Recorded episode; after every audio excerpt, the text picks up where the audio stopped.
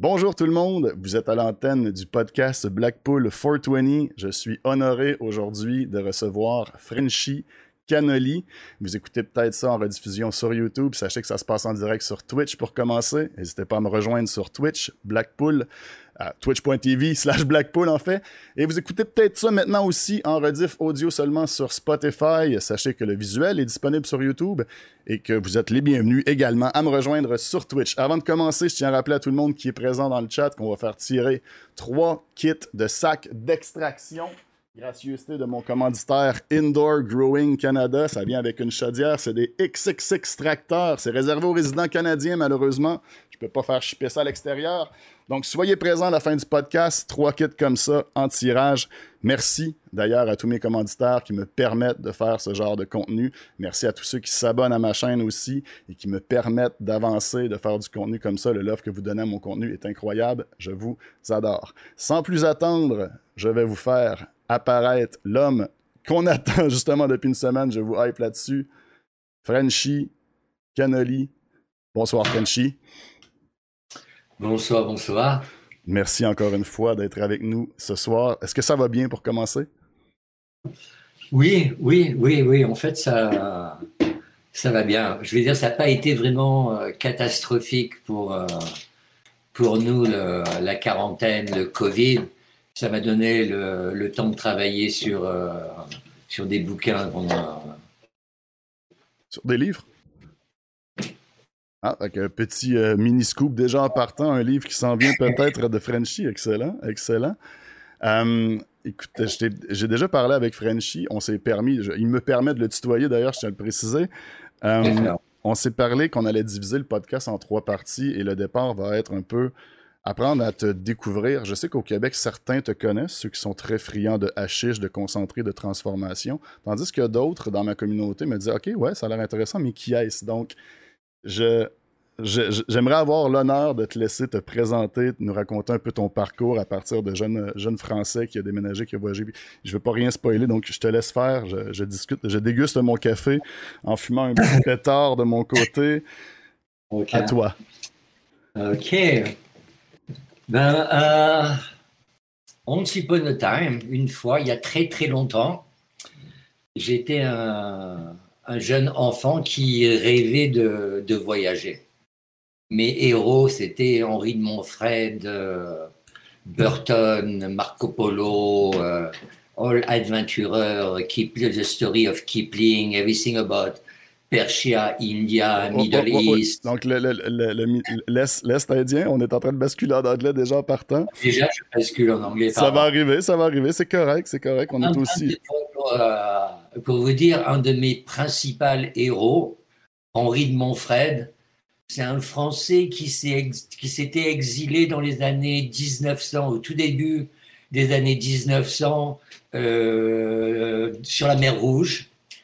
Il a construit un, un bateau, un, un bateau avec les locaux. Et pendant 25 ans, il a fait, il a plongé pour euh, récolter des perles et faisait du trafic de haches et de et d'armes. Et je me rappelle lire un livre de lui où dans les euh, dans les années 1900, il a été allé acheter du hache en, en Grèce et il l'avait ramené en Égypte. Ok. Donc ça, mais à, cette époque-là, je savais, j'avais aucune idée de ce que c'était. Je savais que c'était quelque chose d'illégal, mais c'était pas, c'était pas le produit transporté, c'était l'aventure, euh, l'aventure dans les mers rouges. Ah, quand il y a un gosse, c'est très pire. Et j'ai passé une partie de mon enfance où tous les hivers, j'étais avec des, euh, avec des gypsies mais des, des, des vrais, des, euh, des vrais de vrais, les familles qui tu les vois qu'une fois dans, euh, dans ta vie, ils font que voyager. Total nomade. Là. Et je rêvais de partir avec eux. Pendant toute mon enfance, j'ai été vraiment, c'était les voyages. Tout ce que je voulais faire, c'est d'être loin de ma famille et de, cette oppression plein d'amour qui, était, ma, famille, et, et voyager. Et après, on est parti de Bretagne, on est arrivé à Nice, j'étais un, teenager, les filles, machin, ta ta ta. Tu penses plus à grand chose que qu'au sexe pratiquement. Quand tu commences à atteindre un certain âge, tu, euh, tu penses plus quoi. Effectivement. Et je me suis retrouvé, j'avais 17 ans à Nice. J'allais affronter la vie de la vie d'adulte je venais de finir une vie euh, d'enfant qui avait été super dure. Mais mes plus anciens souvenirs, c'est d'être martyrisé par les nonnes et, et les prêtres euh, à l'école où euh, mes parents m'avaient envoyé. Ah ouais, ok. Tu vois ce que je veux dire? Aïe, ok. Alors, ça a été, j'ai été, j'ai eu un sentiment d'oppression toute ma, toute mon enfance. Même si tu t'en rends vraiment pas compte, c'est tu t'es fait massacrer, mine de rien. C'est ça qui motivait. Je m'excuse de te couper, c'est ce qui motivait justement ton envie de quitter cet environnement familial-là, l'amour oppressante que tu me disais? C'est, je veux dire, c'est, euh, c'est tout des ordres. Si te, les, tes parents veulent te, te voir faire devenir ce qu'ils n'ont pas pu faire devenir, alors tu n'as rien à voir avec eux. Tu vois ce que je veux dire? Ouais, ils veulent vivre leur rêve à travers leur enfant ou quelque chose comme ça. Parce que je suis, parce qu'on est tes parents, tu nous dois de faire ce que, ce que nous on veut que tu fasses. Non, je suis désolé. Tu vois ce que je veux dire? Et ça, ça m'a euh, toute ma vie, je me suis fait massacrer parce que parce que je j'ai besoin de liberté. Je, si tu me demandes gentiment de faire quelque chose, je vais le faire. Si tu me donnes, si tu me donne euh, un ordre, je ne le ferai pas. Ça, on se rejoint pas mal là-dessus. Quand tu as 17 ans, tu es en train d'exploser, tu vois aucun avenir dans le monde, euh, dans la société, ça va devenir pire que ton enfance. Et euh, un beau jour, un beau matin de printemps, mon meilleur copain m'a finalement demandé si je voulais essayer de fumer du hache avec lui. Et ça faisait six mois qu'il avait envie de me le demander, mais il avait peur que je le prenne mal et que je, je, je casse notre relation. C'était tellement mal vu. À cause du stigmate, c'est ça. même mon meilleur copain, il avait peur de me dire qu'il est en train de fumer du hache. Hmm. Et ça, ça a été une révélation. Ça faisait. Euh, quand, tu, quand, tu, quand tu rigoles comme quand tu étais un gosse, juste pour le, le plaisir de rire, le plaisir de courir, cette, joie de vivre intense mm-hmm. qui, explose et ça. Et dans ma bouche, et sentir toutes les arômes et les flaveurs de tous les livres que je lisais dans mon, dans mon enfance, au bout, on top of that. Et d'un seul coup, d'un seul, ça y est, c'était, je, je savais ce que je voulais faire. Je voulais voyager. Wow.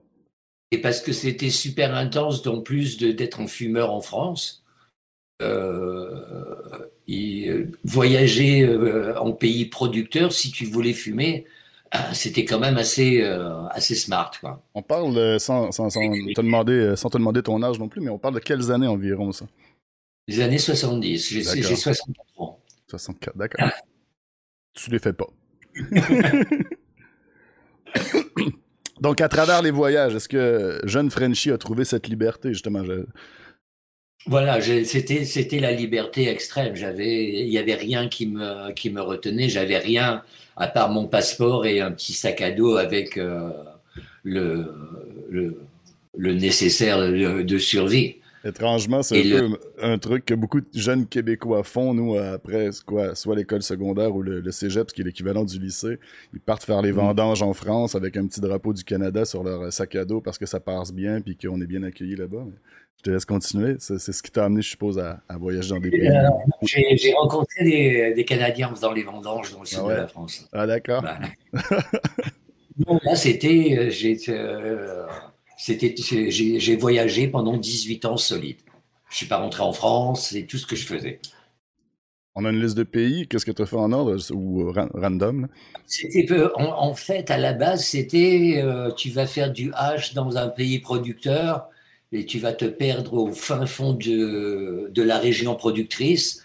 Tu passes 3-4 mois avec le local à te faire ton stage euh, et après tu vas le fumer sur la plage. Avec la copine. Oh, wow, ok. C'était plus ou moins ça. J'ai pris ma retraite à 18 ans. Ah ouais. Bon, j'ai toujours aimé voyager. Je suis fasciné par les, euh, par les, les, anciennes cultures, par l'art tribal. Il y a, il y a, il y a beaucoup d'aspects du voyage qui, euh, qui me remplissaient de, de joie. Ah, euh, mais la, la drogue, vraiment, j'aurais tout donné. J'aurais arrêté de fumer pour voyager. Ma, ma drogue à l'époque, pour c'était d'être dans un endroit où tu connais rien du tout, tu connais personne, tu sais pas où tu vas, tu n'as jamais entendu le mhm. langage, il y, a toutes ces odeurs, ces bruits, il y a tout qui est nouveau. Ton, ton niveau de conscience, il est développé au maximum. Quand tu vis dans un, dans un état comme ça, où c'est tout le temps comme ça, c'est comme les enfants qui jouent avec les, les vidéogames. Tu as tellement de, euh, de stimulation Mhm. Merci.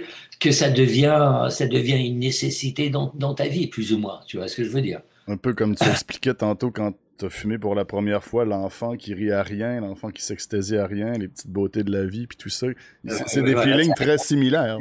C'était ça, c'était euh, cette liberté, ça a été transporté dans, dans les voyages. Ça, c'était. Euh, Et là, de. Fumer, c'était la médecine, en fait. Maintenant que je sais que depuis que j'ai appris que c'était une médecine, fumer, c'était ce qui me stabilisait. J'ai tellement été martyrisé dans mon enfance que j'avais vraiment besoin de ça pour, euh, pour devenir un être humain. Euh, pour t'aider à t'émanciper un peu, à trouver ta voie puis ta propre. Euh, mm. Ok. Le voyage, c'était, c'était les... C'était vraiment ce qui me poussait. génial, génial. Puis au fil de ces voyages-là, justement, mais dès le départ, c'était des pays comme justement le Maroc, l'Afghanistan, des pays producteurs. Et c'est là que tu as découvert des techniques, puis ta nouvelle passion. Je, me serais amené ça vers les temple balls un peu, mais ça a été quoi le parcours de, de, de, de, ne rien connaître du hashish, puis après ça, de développer justement à devenir un maître comme tu l'es maintenant? Pour moi, vu que c'était plus ou moins une, euh, un pèlerinage euh, annuel, pour, euh, pour faire mon stage. C'était un peu différent. Je me rendais pas vraiment compte que en même temps que je faisais mon âge, j'étais en train d'apprendre tellement des, euh, de, de, de, ces, de ces cultures. Tu euh, sais, quand tu es en train de le vivre, tu te, te rends pas compte. C'est quand les gens commençaient à me demander, mais dis-moi comment tu faisais pour être accepté comme ça? Tu, tu vas, tu vas dans un village, tu connais personne, tu squattes un gars, le mec, tu vas rester quatre mois avec lui, il va te, il va te loger, il va te nourrir, il te laisse faire le hache avec ses plantes et tout, et euh, tu lui donnes un, euh, tu le payes un peu pour le, le, euh, hache que tu vas et tu t'en vas. C'est, j'ai jamais vraiment réfléchi jusqu'à ce qu'on me le demande. Pour tout te dire. Tu vois ce que je veux dire? Et c'est c'est l'amour de la résine, c'est le, respect pour quelqu'un qui est euh, qui ferait n'importe quoi. L'amour de la résine, j'adore. Pour avoir ce niveau de, de qualité. Tu vois ce que je veux dire? Quand tu vas quand tu vas faire du, euh, du H, quand tu vas faire du chara, c'est différent.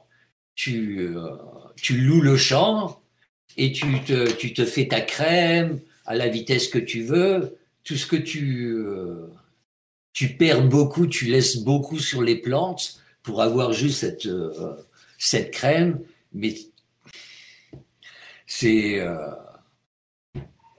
comment dire, euh, c'est collatéral damage, basically. Quand tu vas dans un, un, pays producteur de hache, pour avoir les 7%, 7% 10% ce haut niveau de qualité, il faut, il faut, il faut, il faut faire du tamis, il faut faire un paquet de tamis il te faut des, il te faut beaucoup de plantes, tu fais des kilos de hache pour avoir un petit peu de stache. Alors l'histoire, c'était OK. Qu'est-ce que vous entendez par, qu'est-ce que tu entends par, pardon, qu'est-ce que tu entends par stache, la différence entre hache et stache? Le, le, tu, quand tu produis du, quand tu cives du, euh, la plante, tu, tu fais du tamis sec de, plantes qui ont été séchées, qui ont, été, qui ont fait une cure, à chaque fois que tu mets un peu plus de force dans, dans, ton, agite, dans ton agitation, tu fais des, tu fais des, des, des, des, des contaminants de plantes. Il y a, il y a, la plante, elle est, elle est sèche, elle est cassante. À chaque fois que tu agites, tu casses plus et tu, il y, a, y a des contaminants qui sont presque la même taille que les, euh, que les glandes de résine et que tu peux pas vraiment bien séparer. Alors, à chaque fois que tu mets plus d'agitation, tu fais un nouveau niveau de, de, qualité. D'accord. Moi, je veux juste le premier niveau de qualité, mais je vais en faire 12, 13, 14, 15 niveaux de qualité. Et tout ça, je te le laisse. Ah, d'accord, je vois. Donc, vous prenez le top, ce que vous appelez le dry sift, ce qu'on appellerait le dry sift ici, vraiment la première. Tu me nourris, tu me loges. Je, j'ai un stage magique euh, pour le reste de l'année. Il faut que j'essaye de donner plus que ce que je reçois. Comme ça, je peux revenir d'année en année et, euh, et être accepté. Quoi. Wow. C'est complètement fou.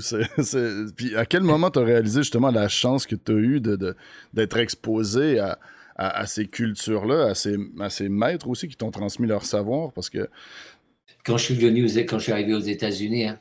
Que les gens te, te, te, trituraient ou te, te, posaient des questions. Il a fallu que je, que je devienne un, défenseur de, du, du âge traditionnel, plus ou moins. Tu vois ce que je veux dire? parce que j'ai vu des merveilles, j'ai fait des merveilles, j'ai vu des transformations à travers le temps qui étaient incroyables, de H, des trucs de folie, mais j'ai jamais eu une explication qui m'a été donnée. Les locaux, ils savent que ce qu'ils font, c'est le top. Et ce qu'ils ont arrêté de faire dans le temps, c'est pas au point.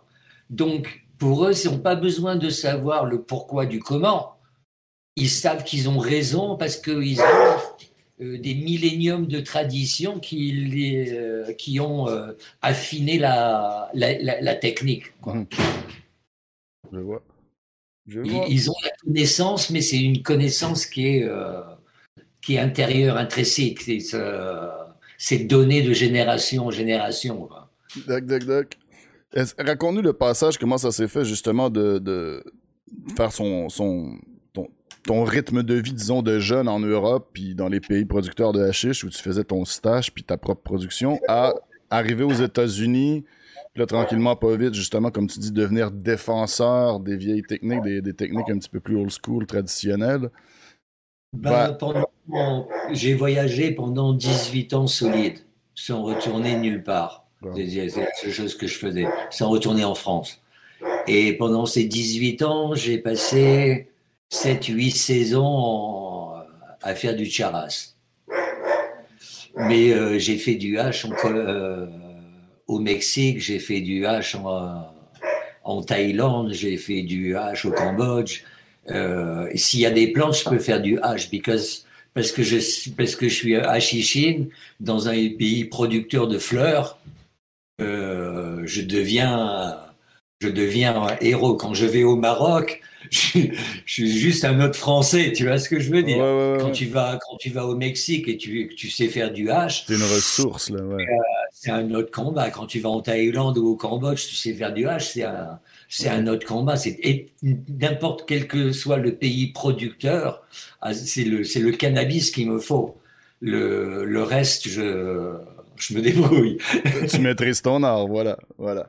Donc, tu es arrivé aux États-Unis directement en Californie, dans le coin de Humboldt, ou tu as voyagé un petit peu aussi dans, différents États? Non, non, on est, venu en, on est venu en Californie pour l'éducation de ma fille. OK, OK, OK, OK, OK. Donc, pendant, et à cette époque-là, c'était euh, le 250, le Prop 250 n'était pas encore né, euh, mais c'était euh, juste un peu avant, c'était bien chaud la, la légalisation, mais j'avais vraiment peur de perdre, de perdre ma fille. C'était c'est la chose la plus importante de ma vie. Mhm. Ça, s'il n'y avait rien qui pouvait euh, aller entre. Euh, donc pendant 20 ans, je suis devenu un, straight, un papa. J'ai travaillé dans l'industrie de euh, la restauration. Je me suis bien éclaté. Il y avait personne qui, qui savait que je fumais, à part ma femme et mon dealer. Et, et voilà. Même si je sentais la bœuf, que tout le monde savait que je fumais, je déniais, mais alors euh, absolument pas. C'est un petit jeune qui, qui m'a fumé dessus quand j'étais avec lui dans le bus. Ah, voilà. Tu vois ce que je veux dire? Je niais la jusqu'à ce que ma fille est, euh, est, partie faire des études à, New York. Était, euh, à ce partir de ce moment-là, euh, Madame Cannoli m'a donné la permission de faire pousser ma, de faire pousser ma bœuf. Et j'avais ça faisait un moment que je fumais pas de hache parce que le, j'allais pas dans les dispensaires et le peu que je voyais, ça me faisait, ça faisait peur. C'est pas si populaire aux États-Unis, hein, comme en Europe, disons. C'était populaire dans les années 70. Un peu comme au Québec, voilà. Voilà. Mais après, avec euh, les Fed euh, qui sont devenus fous furieux sur le sur les euh, l'import, ils se sont ils sont devenus des totalement des sur les fleurs quoi. Dac, dac, dac, dac, dac. Ok. Et maintenant, avec tout ça, question qui me vient en tête, là, que j'avais été, j'avais noté, mais avec tous ces déplacements-là, maintenant, est-ce que vous appelleriez la Californie la maison ou est-ce que. Euh, Peut-être pas la maison parce que ça me limiterait. Euh, mais c'est le. C'est euh, si c'est pas la maison, c'est la famille. Les fermiers, c'est devenu vraiment euh, proche. Je me, je me battrais. je me bats sérieusement pour pour qu'ils reçoivent la, le crédit qu'ils devraient recevoir. C'est c'est le Bordeaux et le Champagne du cannabis, c'est l'eau, c'est le délire. C'est le délire, la qualité qu'ils font pousser là-haut. c'est le, le, H que je, que je fais avec les, les fleurs qu'ils me donnent, c'est incroyable. Tu, tu, le vois sur, euh, sur, mon, euh, sur, mon, sur mon Instagram. Uh C'est pas moi qui fais la qualité, hein. c'est les, les, fermiers qui me donnent cette qualité. Je sais quoi, je sais comment la faire. Euh, comment on dit ça? La, euh, transformer, la, bonifier? Transformer, la, le montrer, mais c'est une, c'est une promotion de la génétique et de la dédication du, euh, du fermier. Je suis vraiment, euh, je viens à la fin. Une partie de moi est, est dans, cette, dans ce morceau de hache, pour sûr, mais je suis une petite partie d'un, ensemble qui, mhm. qui, fait cette, cette, cette qualité. Je, je serais du tout sans mes, euh, sans mes fermiers. C'est la réponse que j'ai le plus à mes podcasts, je te dirais, même les master growers ou les, les, les, les, les producteurs, c'est tout part d'une bonne génétique. Si tu n'as pas une bonne génétique, tu ne pourras pas faire un bon produit, mais il faut pas non plus dénier que vous avez des, as des talents, par contre, que tu maîtrises depuis des années, tu es un maître, puis la qualité du produit aussi, à la fin, il y a un, un effet entonnoir, disons, pour comme tu disais, mettre en valeur le produit, il faut que tu aies des, années et des années de pratique comme ça, parce que je veux dire, j'essaie d'en faire des temple balls, moi, puis c'est un échec total. Justement, j'avais pas les connaissances sur le dry sift encore, j'avais beaucoup trop pressé ma plante sur euh, mon tamis, puis bon.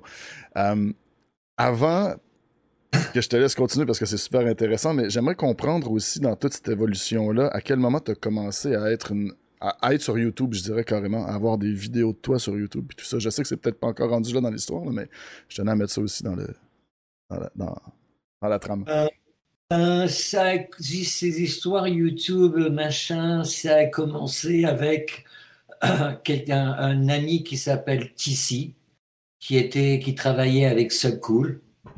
Ok. Et parce que j'étais français, que je faisais du bon H et que Tissi était euh, travaillait avec Subcool, qui est un renommé dans le dans l'industrie du cannabis, on avait un passe-partout pour aller visiter des jardins. De gens qui, qui rêvaient à cette époque-là de montrer leur jardin, mais qui, euh, c'est le numéro, la première chose qu'il ne faut vraiment, vraiment pas faire, c'est de montrer ton jardin au voisin, quoi, et de dire que tu as un jardin. Donc, c'est, tu vois ce que je veux dire, c'était, euh, c'était assez sympa. Pour moi, j'ai, euh, j'ai appris beaucoup. Et euh, de ça, on a commencé à faire quelques, quelques vidéos pour, pour faire du hash, mais c'était plus ou moins. C'était pas vraiment pour des vidéos qui étaient dédiées à, l'éducation. C'était plus ou moins pour montrer ce que je faisais, quoi. Tu vois ce que je veux dire? Bah, pas, sans, tomber dans le show-off ou dans le, la parade, c'était plus pour montrer un petit peu la technique puis qu'est-ce qui, qu qui existait. Comment je faisais mon, comment je faisais mon hache, quoi. D'accord. Parce que je commençais à être un peu connu, le pinot noir qui, euh, qui avait le goût du chocolat avec, avec Subcool, machin et tout. C'était le. Tous ces trucs, vidéo, euh, forum, machin, c'est plus ou moins Subcool qui m'a, qui m'a poussé dedans. C'est lui qui m'a, qui m'a poussé à, à, être un. Un créateur de contenu, un peu. À être le, teacher, le, le, professeur, à apprendre aux gens mes, euh, mes connaissances, parce qu'il savait que ça ne me dérangeait pas de les, les partager. C'est lui qui m'a poussé à écrire. Euh, tu vois ce que je veux dire? C'est, euh, il a été, euh, ça a été un gros pivot dans. C'est, lui qui, c'est lui qui m'a baptisé plus ou moins Franchi Canoli. Il m'a toujours appelé Franchi. Et quand je, à l'époque, je faisais des cannoliers. Un jour, je lui, ai montré des cannolis qui fondaient comme ça. C'est comme ça qu'il faut l'appeler. C'est Franchi Cannoli. Ah, bah c'est génial. Je suis à moitié italien. Bah Génial. Et euh, tu, me parles de Pinot Noir, puis de strain, puis de super génétique de tes fermiers. Qu'est-ce que c'était ou qu'est-ce que c'est présentement, justement? Je t'ai vu avec ta petite pipe aussi tantôt. Qu'est-ce que tu fumes en Californie? C'est quoi ces joyaux-là? On parle de quelle sorte de génétique? Euh, en ce moment, mes fermiers, ils font un peu tout, ils font un peu tout ce que tout le monde fait. Quoi. Ce qui est dommage. Parce qu'ils ont, ils ont bien mieux. En, en pagaille. le délire. Le problème, c'est que si tu fais pas pousser quelque chose qui est euh, à la mode, euh, tu vas avoir du, mal à le bouger. Si c'est inconnu total. Hmm. Mais le revers de ça, tout ce qui est à la mode, c'est tout ce qui, qui, se fait pousser à l'intérieur en, en, Californie du Sud, plus ou moins. Et les, euh, la famille des cookies. Hmm. Donc c'est vraiment tu te limites parce que tu es en train de rentrer en compétition avec le indoor du sud du reste du pays. Et tu tu te tu, tu vas pas chercher dans tes forces disons? tu tu, tu te bats dans les avec les, les mêmes les mêmes armes mais euh, toi tu tu es pas affûté les autres ils le sont. Tu es, euh, hmm. tu as un gros handicap parce que les gens, ils sont tout le temps en train de comparer le indoor et le, et, le outdoor. Le, le indoor, c'est être meilleur, la la li, la la la. Donc, si, si mes fermiers faisaient pousser quelque chose que, qui, est, qui est pas disponible à l'intérieur indoor, qui est poussé seulement euh, dans l'émerald triangle euh, sun euh, c'est un super avantage. Mais maintenant, s'ils n'ont pas quelqu'un avec un, avec un peu d'impact sur le marché qui peut promouvoir cette génétique et la mettre dans des bons dispensaires, que les gens vont la fumer parce que Frenchy Cesso, il, il, il, fait du hache avec. Euh, c'est difficile. Mm. Si je peux amener ce support-là, euh, on a du matos dans le nord de la Californie, ils n'ont pas idée, hein, c'est le délire. Donc, Mais il faut être à même de, supporter à ce niveau-là. Quoi. Victime un peu de maintenant la légalisation qui amène aussi une commercialisation et des gens qui sont là pour l'argent au lieu de l'amour de la plante ou pour les deux des fois aussi le bon mais on se limite nous parfois on a un peu le même problème je te dirais au Canada avec des producteurs qui ne font que des THC focusés vers les 20-24% de THC parce que tout ce qui est en haut de 20% de THC vend puis on pense pas aux terpènes et tout ça euh, à ce niveau-là. C'est ça. C'est un, peu plus grave au Canada parce que vous avez tellement d'importance au niveau de la légalisation. Tu vois ce que je veux dire, Isaac? Le, la, partie légale du marché au Canada, ils n'ont pas compris la loi numéro un quand tu travailles avec un produit psychoactif. Si tu n'as pas, si pas du feu à mettre sur la table, si tu as quelque chose qui est vraiment pas assez bon, personne ne va en vouloir. Si tu veux que, si tu veux faire pousser et que les gens, et que si tu veux la demande, il faut leur donner le haut niveau de qualité. Et ça, ils ont, euh, Ils, sont, ils ont pris du temps à le comprendre. Maintenant, ça commence à changer. Ils n'ont pas connecté avec. Euh, comment vous avez ça The Legacy Market.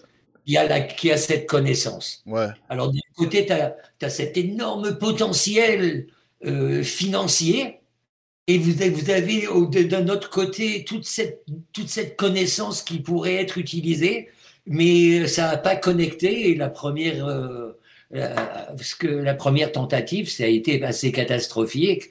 Maintenant, j'espère que ça va. Ils vont comprendre que.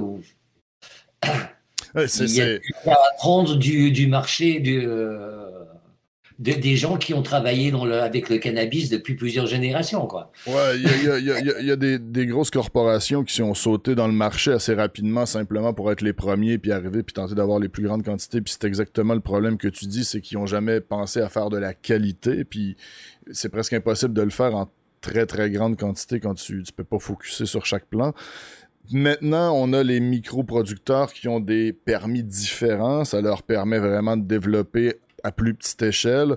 On a un autre truc un peu dégueulasse pour moi qui est en train de se développer, c'est des craft cannabis, des espèces de labels ou euh, tags qu'on pourrait mettre sur certains produits, mais les définitions sont tellement vastes, on pourrait faire jusqu'à 10 000 kilos d'un produit, puis ça serait considéré comme du craft cannabis, quand un permis pour un microproducteur, c'est environ 600 kilos maximum.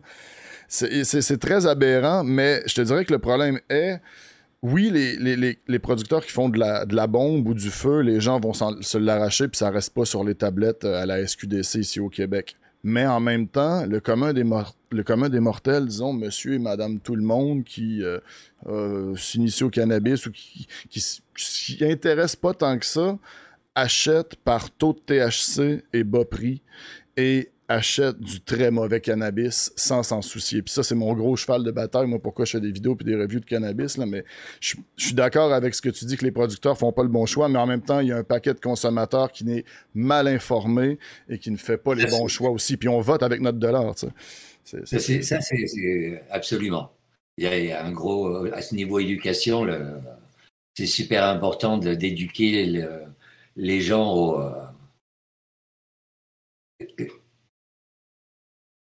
L'entourage effect, euh, l'effet que les terpènes peuvent avoir. L'effet d'entourage, ouais. C'est, c'est... Important, c'est le, c'est euh, le spectrum que, complet de cannabinoïdes et, de terpènes qui compte vraiment. C'est pas seulement le niveau de, de THC, parce que tu peux, on, peut essayer. Hein. Moi, je, quand tu fais euh, live testing et tu fais goûter à quelqu'un du 24, 25 et du 17-18 pour, euh, pour son THC, ils vont pas me faire la différence. Hein. Et mm. souvent, c'est l'opposé. Tu, euh, et dans un même sens, c'est vraiment, c'est vraiment un marché qui est naissant. C'est comme quand il y a 17 ans que tu commences à fumer et à boire. Ouais, tu veux vraiment, tu veux vraiment te massacrer la tête et tu regardes le taux d'alcool et tu vois ce que je veux dire. Tu vas pas acheter une bière de microbrasserie ou une bonne. Euh, sinon, Isaac, si, si, tu, si tu regardes ça, c'est tu, euh, tu peux essayer de boire de l'éthanol et euh, au lieu de boire du cognac âgé 25 ans, dans les deux cas, tu vas être sous au bout du compte. Mais c'est vraiment. Est-ce que c'est vraiment cet état de, de bien-être que tu recherches sécurité de ce que tu recherches. Euh, Est-ce que c'est cet état-là que, que, tu veux aussi rapidement que possible euh, Ou est-ce que c'est que la, euh, tout ce que, toute la journée qui t'amène à cet état-là, est-ce que ça rentre pas en lieu de compte? L'expérience est bien, est bien plus. Euh, enrichissante, exactement. Et agréable. Vois-tu, pour, les terpènes, j'ai lu ça quelque part et je peux pas le réciter, mais bon, je l'ai changé en français, euh, je l'ai traduit en français moi-même, mais une métaphore que je trouve vraiment intéressante, c'est les terpènes et le THC, c'est comme de la musique. Il y a plusieurs sortes de musique, il y a plusieurs sortes de cannabis, il y a du rock, il y a du rap, il y a du classique, il y a plusieurs sortes de cannabis, il y a du cannabis qui a des effets différents. Mais exemple, on aurait deux groupes de cannabis un est Foo Fighter et l'autre c'est Nickelback. Nickelback que j'aime pas du tout, Foo Fighter que j'adore. Bon, les goûts, les couleurs, c'est juste pour la métaphore. Le volume de chaque chanson, ça serait le THC. Peut-être que Nickelback il est à 25%, puis peut-être que Foo Fighter est juste à 15%. Mais les terpènes, c'est la qualité de la musique, c'est la qualité des musiciens. Pour moi, Foo Fighter a beaucoup plus de terpènes. Ça serait comme un weed à 4-5% de terpènes, puis Nickelback, c'est un weed à 1% de terpènes. Donc, t'aurais beau monter le THC super fort, ça fera pas une meilleure chanson pour autant. Mais tandis que Foo Fighter, juste à 14%, ça reste une super chanson qui va te faire un bon effet, qui va t'amener où tu veux, puis t'auras pas besoin de mettre le volume dans le tapis. Non, pour nous ici aux États-Unis, même en Californie, euh, c'est le c'est le combat du jour, quoi. C'est euh, c'est le, le, le, le, point le plus important au niveau euh, au niveau éducation qu'il qui nous faut transmettre, quoi, pratiquement. Ok. C'est bien, bien, Ça m'amène justement. Ben, on, arrive justement dans. dans... combat, quoi. On arrive justement, oui, c'est ça, dans le deuxième un peu sujet que je voulais amener tranquillement dans le podcast, après un peu apprendre à connaître un peu plus ton parcours, mais on a déjà entamé le sujet de la légalisation et euh, j'aimerais qu'on compare un peu encore le Canada, les États-Unis, puis qu'on inclue aussi peut-être dans la discussion ce que tu penses de ce qui se passe en France dernièrement. Mais avant, je vais te demander, puis moi aussi, je vais, je vais me faire un petit refill. J'ai eu la chance de recevoir un cadeau d'un viewer, un beau bang. Donc, si tu me permets, je vais t'accompagner. Je vais me faire un petit refil de H. Ah, bien sûr. Un petit refil de Tremblant H, qui est supposément le meilleur de la SQDC. Mon sweatshirt euh, euh Smoker. Ben Parce que si on tombe, j'aurais cassé la Ouka et on fumerait la hookah en même temps qu'on ferait l'interview. J'espère qu'on pourra se la faire dans le futur. Écoute, j'ai déjà mis dans mon agenda de me trouver un contrat en Californie bientôt pour pouvoir aller te rencontrer euh, à nouveau puis faire une prise 2 de tout ça. Mais euh, déjà, euh, juste d'avoir l'occasion de faire une petite fumette avec toi. On est bientôt, on est 200 dans le chat présentement. C'est des, des nouveaux chiffres pour moi, je te dirais aussi en même temps. Fait que tout le monde, si vous voulez avoir la chance de fumer une petite puff avec Frenchy, bien c'est le moment. On note beaucoup de questions aussi d'avance pour plus tard. On va faire une période de questions qu'on va orienter beaucoup peut-être sur la fabrication du hashish. Et euh, de mon côté, je suis assez euh, euh, comment on dit ça, involved. Impliqué? J'ai beaucoup d'intérêt au Canada au niveau recherche. Ok. Recherche pour le, pour le, euh, vieillissement du H, le aging process là, que j'ai fait avec iNorth, qui était vraiment cette première expérience, c'était vraiment scratcher de, un scratch sur la surface pour euh, pour me pour me prouver que pour prouver à tout le monde que il y avait vraiment des choses super intéressantes qui se passaient et qu'il faudrait les essayer de découvrir ce qui se passe pour pouvoir contrôler le, le procédé de transformation qui, euh, qui, qui, est apparent euh, et qui, euh, qui se fait sous, avec le passage du temps. Quoi. Ce qui, est, ce, qui est, ce qui est vraiment pas mis de l'avant du tout hein, au niveau du hashish. Surtout, là, moi je te dirais même, il y a des LP, des fois on tombe des, on tombe des nus, là, que je dirais, mais j'entends des histoires d'horreur comme quoi des LP apprennent. des LP, pardon, c'est des license producers, pour ceux qui, qui connaissent pas le terme, là, mais qui apprennent qu'il faut faire un curing de leur, de leur fleur de cannabis. Puis, ah ouais, il faut faire ça. Je pensais que je l'emballais dès que je l'avais fait sécher, puis, puis ça part. Donc, c'est, euh, on, on, a l'impression, puis justement, les gens du legacy market, du marché, en français, j'ai jamais le bon terme pour ça non plus, le marché. Euh, alors, ne me demande pas les. Le marché avant la légalisation, bref, je mettrai une traduction ou quelque chose, mais les gens du marché avec la légalisation avaient beaucoup de savoir, puis on, on, avait une qualité de produit incroyable qu'on s'attendrait à retrouver maintenant aussi. Mais avec les nouvelles normes de Santé Canada, puis les, les, les taux, puis le processus d'irradiation que le cannabis doit passer au travers, c'est très dur pour eux de faire un produit de qualité. J'ai l'impression que vous avez moins ce problème-là en Californie. Est-ce que je me trompe? Euh, ben oui, on n'a pas ce problème-là à ce niveau-là en Californie, mais mon H, quand il est testé, il est testé comme, euh, comme du lait pasteurisé. Hein. Les microbes, à un niveau, c'est infernal. Hein. Euh, bon, au, au, départ, je me disais, c'est un peu, c'est assez fou. c'est devenu plus ou moins un challenge. Comment on dit un challenge? Un défi défi euh, euh, et euh, qui a été facile en fait à, à, surmonter. Et maintenant, c'est devenu une bonne habitude, quoi.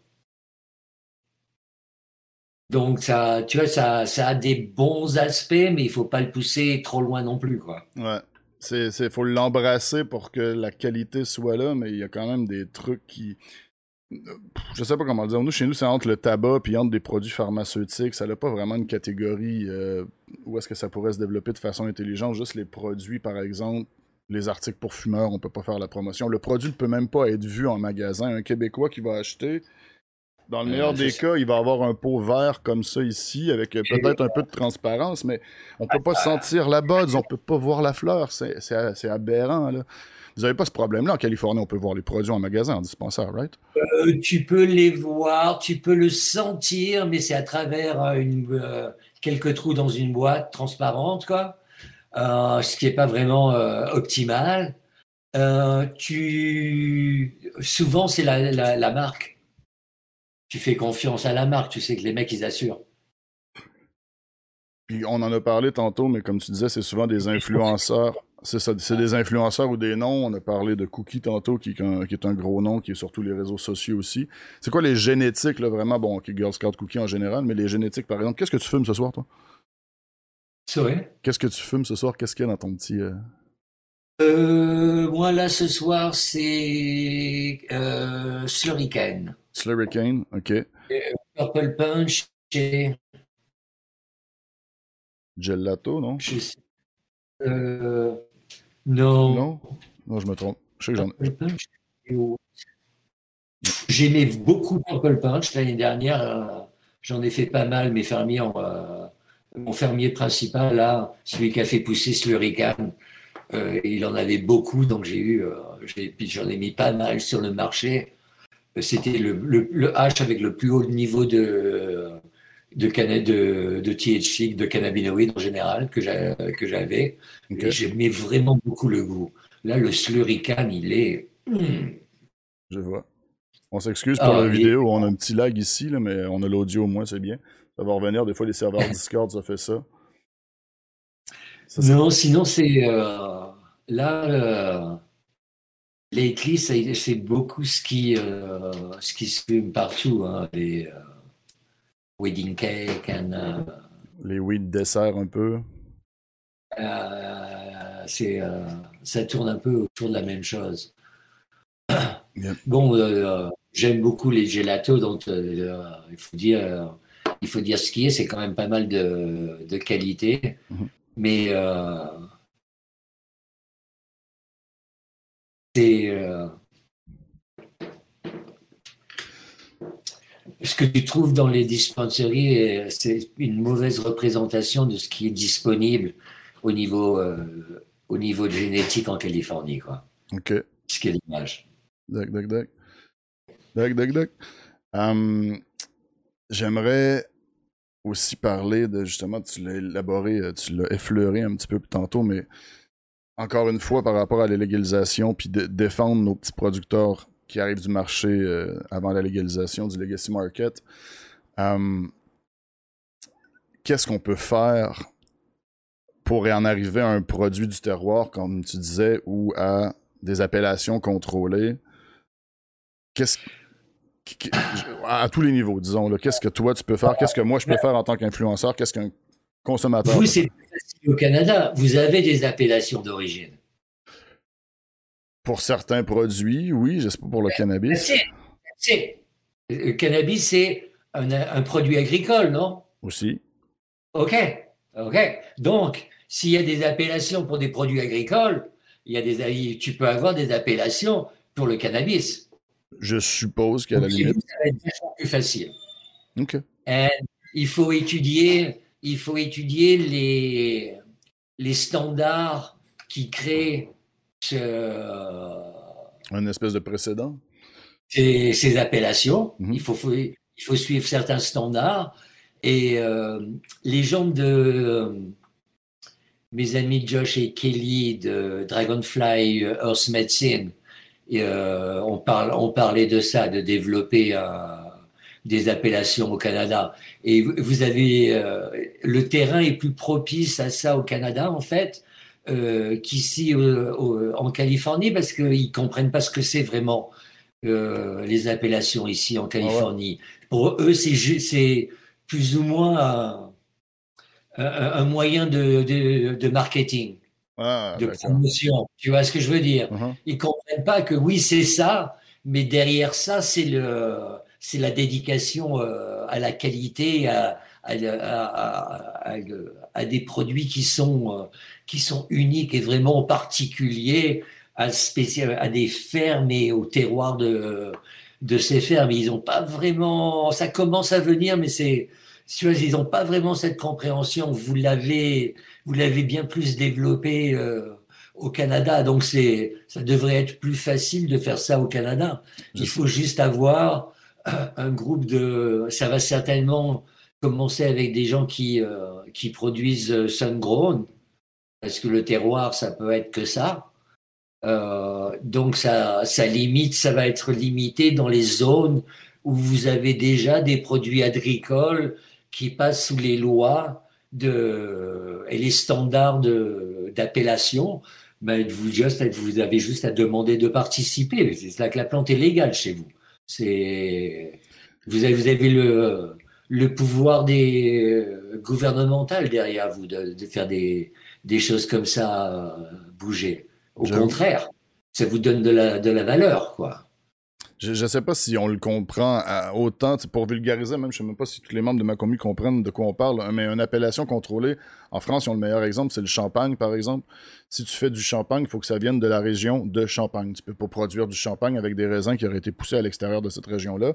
Tu peux faire quelque chose qui ressemble à un champagne qui va s'appeler un vin blanc à bulle ou quoi que ce soit, je ne sais pas, mais c'est pas du champagne. Même chose pour un Bordeaux, même chose pour un Merlot. Euh, voilà. Le cannabis devrait avoir un peu ces espèces d'appellations-là aussi, puis ces espèces de strains qui viennent de telle ou telle région. Par exemple, nous, au Québec, on pourrait se spécialiser dans tel ou tel strain qui sont plus facilement cultivable avec notre température à nous l'été. Mais c'est pas vers ça non plus que tend, le, que tend le marché tant que ça dernièrement. Comment est-ce qu'un. C'est une bonne question qu'il y a eu dans le chat présentement, là, mais comment, au niveau du consommateur, si on veut vraiment essayer de trouver ces bons produits-là, qu'est-ce que, par exemple, c'est. Qu'est-ce qu'un consommateur peut faire pour savoir qu'il y a un bon hash entre les mains ou même une bonne fleur de cannabis, selon toi? Euh, tu veux dire une fois qu'il a acheté? Exact. Euh, le hash, je ne vais pas aller sur du côté des fleurs, mais le, hash, un des points le plus important du hash, c'est le melt. Le melt, c'est combien, à quel point cette masse est, résineuse, basically. Le, le, pourcentage de résine qui est contenu dans la, dans la masse.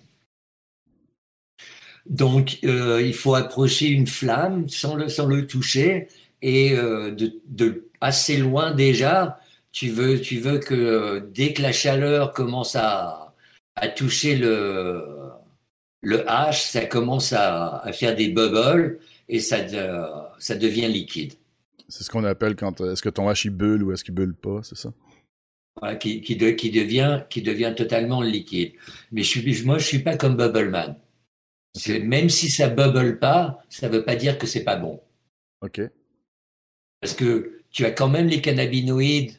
Parce que c'est le la, résine, c'est le médium qui contient les cannabinoïdes et, les terpènes.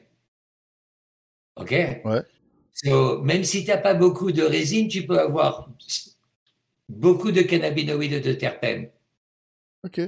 Même si tu n'as pas beaucoup de bulles, c'est ça? Tu as, une résine, tu as une résine que tu ne peux pas presser et qui va laisser des résidus euh, dans ton euh, banger si tu le fumes euh, pur, mais le goût et, et, le goût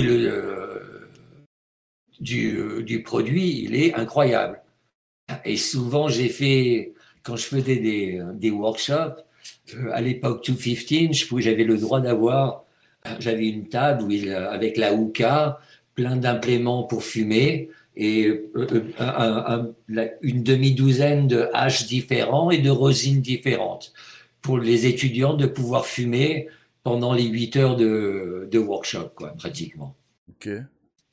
Et j'ai toujours mis au milieu tu avais du super full melt et tu avais des, des trucs que je ne mets pas au marché, mais que je fume mon stash. Qui, qui laissait des, des résidus. Bah, c'est 99% des, des fois, c'est les, les, les, les jacks qui étaient, qui étaient finis les premières. Ok, ok. Alors, c'est vraiment le, le, fait que ça bubble, ça devient liquide et c'est super beau à regarder et que ça te laisse presque aucun résidu, c'est super. Mais le goût, le flavor, everything, que toute l'expérience que tu as quand tu fumes, euh, pendant et après, le goût dans la bouche qui, euh, qui se transforme, etc. C'est ça qui fait vraiment l'expérience. Alors, pour moi, le melt, si j'avais à, dans, dans, un, si dans mon scoring système, c'est un scoring système de 200 points et le melt, c'est 50 points. Ok. Mais toute l'expérience, toute l'expérience que tu as pendant que tu fumes, comme quand tu bois du vin. Euh, à quel point prend la, le, le body, combien ça dans la bouche, euh, toute cette expérience que tu, que tu as une fois que tu as fumé, que si tu, es, si tu essayes d'apprécier toute cette transformation, pour moi, ça, c'est une énorme partie de la qualité et je l'avais l'ai séparé en, éléments qui sont 10 euh, points chacun et il y en a 10, ça te fait 100 points. Et après, tu as le, le spectrum de cannabinoïdes, euh, le, plus, euh, le plus grand, le meilleur, et le spectrum de terpènes, le plus grand, le meilleur, et le plus, le meilleur. Dans les deux, dans les deux cas, qui font 20 points chacun. Et ça, ça me fait 200 points. Que, quand, euh, pour essayer de, de donner une idée aux, aux gens qui peuvent pas vraiment voir et sentir ce que j'ai, parce que c'est dans une, une boîte et dans un container euh, noir. Comme ça, ils ont une idée de, de, de la value, de la valeur de, de ce que j'offre dans, ce, dans cette boîte, tu vois, de ce que je veux dire. D'accord une espèce de, de, système justement de notes personnelles qui, mm. qui donne une idée aux, consommateurs de ce qu'il va y avoir. Mm. Nous, on se bat présentement au Québec juste pour avoir le taux de terpène justement sur les packaging. Donc, euh. et, et, ça, c'est super. J'étais assez fier de moi. Et depuis, j'ai, ça a été transformé à un niveau qui est incroyable en travaillant avec le Gangier, une, euh, Media School euh, de Californie, ils ont créé un curriculum de cannabis sommelier. Et euh, on a utilisé ce, scoring system comme, euh, comme la, même, c'est même pas la, c'est la fondation d'un, d'un, d'un assessment tool. Assessment tool. D'un outil euh, de. d'un outil, comment est-ce qu'on pourrait appeler ça? Assessment tool. Un outil pour euh, décortiquer le cannabis? Une app qui, qui, te donne un assessment de la qualité. Comment tu dis assessment? C'est pas, pas français. J'avoue, des, mesures, des mesures de qualité. Voilà, qui euh, c'est et quelque chose qui est un, un, débutant et un professionnel en goûtant le même produit S'ils vont sous, euh, s'ils vont s'il faut suivre l'assessment euh, complet, ils arrivent à un degré de, de similarité qui est, qui est, qui est assez, incroyable. Comme là, par exemple, tu me parles d'une application, c'est ça? C'est une application, oui. Est-ce que, est euh, qu'on a créé pour l'école. Je pourrais l'avoir sur mon téléphone quand je vais vouloir faire le review. Là, je suis allé me chercher du H justement pour. Euh, il faut euh, check Gangier. Gangier. Gangier. Ok. À la fin, .com. Ok. Gangier. Ça fait partie du, du curriculum. Je, je vais noter. On, on, va essayer de le, de le tester dans des compétitions Je vais, je vais noter, je vais essayer d'inclure ça justement. Euh, mon but ce soir, c'est d'apprendre à faire euh, une bonne review de hash parce que je suis pas assez euh, expert connaisseur. Justement, je voulais en fumer avec toi, je voulais apprendre tes petits trucs, puis c'est très intéressant à date en tout cas. Merci. C'est un outil incroyable. Ok. Excuse-moi, je suis un peu euh, encore à pas mais oui, je note, puis c'est sûr que je vais essayer de regarder ça. Um, mais oui, encore une fois, par rapport à la légalisation, excuse-moi, je suis stone, mais ça m'a rentré dedans d'un coup, ce petit H-là. Dans le visage. Euh, tu m'as parlé de, d'école, de, de sommelier de cannabis et tout ça. J'ai une question qui m'est revenue souvent parce qu'il y a beaucoup de jeunes et de moins jeunes même qui veulent travailler dans l'industrie du cannabis. Comment ça fonctionne? Est-ce que tu as des stagiaires? Est-ce que tu travailles avec une équipe? Est-ce que vous avez une façon de recruter? Oui. Non, personnellement, j'ai euh, j'ai beaucoup d'étudiants, euh, j'ai beaucoup de protégés. Mes meilleurs étudiants, c'est mes protégés. J'ai deux apprentis qui sont comme mes euh, comme mes filles à Chichine, pratiquement. Et c'est tout. Moi, je suis un un petit artisan. J'ai pas l'intention de devenir gros. Moi, je veux produire de la qualité. C'est tout ce que je veux faire. Et en, faisant la qualité, je veux je veux que les gens comprennent que la qualité que je fais euh, est dépendante euh, du point d'origine. La, la région où le, où le cultivar grandit. Quand j'étais jeune, que je voyageais pendant 20 ans dans les pays producteurs, les gens tripaient assez bien sur le fait que j'avais fait le H, mais ce qu'ils voulaient savoir, c'est où j'avais été pour faire le H. Quand tu vas en Inde et tu fais de hache dans la vallée de Koulou au bord de la route pendant que tu attends entre deux bus, c'est pas le même combat. si tu marches deux jours et tu vas faire le H, le, le Charas à 10 000 pieds. C'est pas la même génétique, c'est pas la même qualité de produit. 3000, euh, 3000 euh, d'altitude, c'est pas les mêmes plantes, c'est pas le même combat. Euh, les gens veulent savoir quelle vallée, quelle quelle vallée tu as été, à quel niveau de la vallée, et tu connais les villages, machin et tout. C'est ça qui fait la qualité des, euh, des produits. Mm. C'est ce que tu enseignes justement à tes. C'est ce que tu que je veux dire, on le sait, c'est pas moi. Quand je suis arrivé aux États-Unis, c'était le contraire. H-Maker, il achète les trims, ça y est, c'est mon H. Like, dude, c'est pas possible que ça soit ton H. T'as rien fait. À secouer la plante pour le, pour récolter les glandes. Même pas tu le presses en top vite. Tu, euh, tu récupères juste les fruits comme ça, t'en fais même pas du vin. Tu le fais même pas vieillir. Tu vois ce que je veux dire? Tu ne même pas, tu fais même pas une transformation après ce que la plante t'offre. Tu n'es pas comme un cuisinier, comme un, comme quelqu'un qui fait du fromage ou, euh, tu vois ce que je veux dire? Tu crées quelque chose avec ce que la nature te, te donne. C'est là où le, le maker euh, devient une partie du, euh, du produit, mais la, la qualité, elle n'est elle est pas dépendante de moi. Moi, tu me donnes pas le, les plantes, je peux rien faire du tout. C'est un, un, travail d'équipe.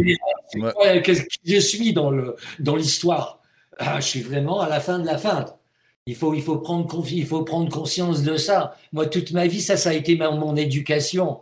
Et quand, quand je suis arrivé aux États-Unis, j'ai déjà 40 ans. C'est c'était, ça fait partie de, de, ça faisait partie de mon identité. Et en étant français, c'est toute une question d'origine. Si tu goûtes quelque chose qui est bon, tu veux savoir d'où ça provient, de quelle ferme, tu vois ce que je veux dire, de quel mmh. endroit, de, de quel pays, euh, par commencer.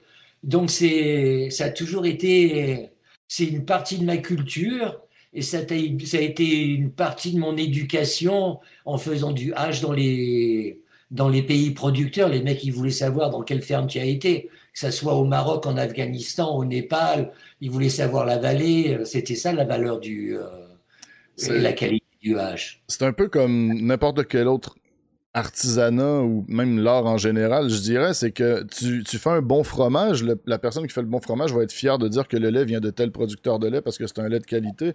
Pour n'importe quel produit transformé, c'est un travail d'équipe. Puis c'est un peu la beauté, des fois, j'ai l'impression, de, l'être humain, c'est que sans les autres, souvent, on réussirait pas à faire des aussi grandes choses que ce qu'on ferait juste nous-mêmes. Bon, quelqu'un pourrait faire pousser son cannabis, le, le transformer et tout, mais toi, tu t'es spécialisé sur la transformation, il y en a qui vont se spécialiser sur la culture, puis ensemble, vous faites une une mine, un, diamant, un produit incroyable. C'est la beauté de la coopération humaine. C'est comme faire du vin avec et être connecté avec des vignobles et le, les fermiers qui, euh, qui gèrent le, qui gèrent le, le vignoble. Mhm. Comme le restaurateur que tu disais. Il y a une vraiment très très belle traduction du, du mot terroir en, en anglais, The Taste of a Place. Et c'est vraiment ça. Et moi, le goût de l'endroit. Ouais, ça arrive à ça arrive à un, niveau où je peux reconnaître le goût de mes euh, de mes fermiers, de certains fermiers avec qui j'ai travaillé pendant quelques années. Ils ont ils ont une une signature qui est dans les terpènes. Tu dis ça, euh, tu, tu, nous dis ça. Le, le, cultivar, il y a le cultivar et ça en plus, que, qui est vraiment reconnaissable. C'est assez trippant. Mais tu, nous disais tantôt, puis je, je fais un peu l'avocat du diable là-dessus, je m'excuse. Euh, tu disais, oui, j'ai des fermiers justement qui sont fiers de leur cultivar unique de leur région, mais qui font quand même pousser du cookie, par exemple, ou des strains parce qu'ils veulent être populaires. Tu disais que tu enseignais justement à tes, euh, à tes filles à Chichine ou euh, les quelques employés que tu as à, être fiers du terroir, puis à, reconnaître la, provenance des produits, puis le, travail des fermiers. Mais est-ce que tu sens aussi qu'il y a une partie de la nouvelle génération avec les, les lois qui changent rapidement aux États-Unis avec Biden, maintenant que ça s'en vient presque dans tous les, les États, est-ce que tu sens qu'il y a une espèce de commercialisation puis de désir un petit peu plus industriel qui s'installe aussi? Totalement. Il n'y a, personne qui en a. Il y a, personne qui veut que les, les, petits fermiers survivent pratiquement. Et il n'y a personne, il n'y a, y a, même pas, il y a même pas un demi pour cent des gens qui font des, produits, des, des produits euh, avec les fleurs de leurs fermiers, que ça soit du hache, n'importe quel extrait, euh, extrait des euh, crèmes ou des, ou des edibles, il n'y a personne qui dit l'origine de leurs produits, qui, qui, qui, euh, qui font une copromotion avec le, avec le fermier, avec l'origine, avec, avec la génétique et, et où ça, ça, a été poussé c'est c'est ridicule parce que c'est une perte des deux côtés. Mhm. Alors d'un côté, tu as le, les fermiers en, euh, dans le nord de la Californie, ils sont extrêmement doués, mais ils savent, ils, ils connaissent pas vraiment leur valeur.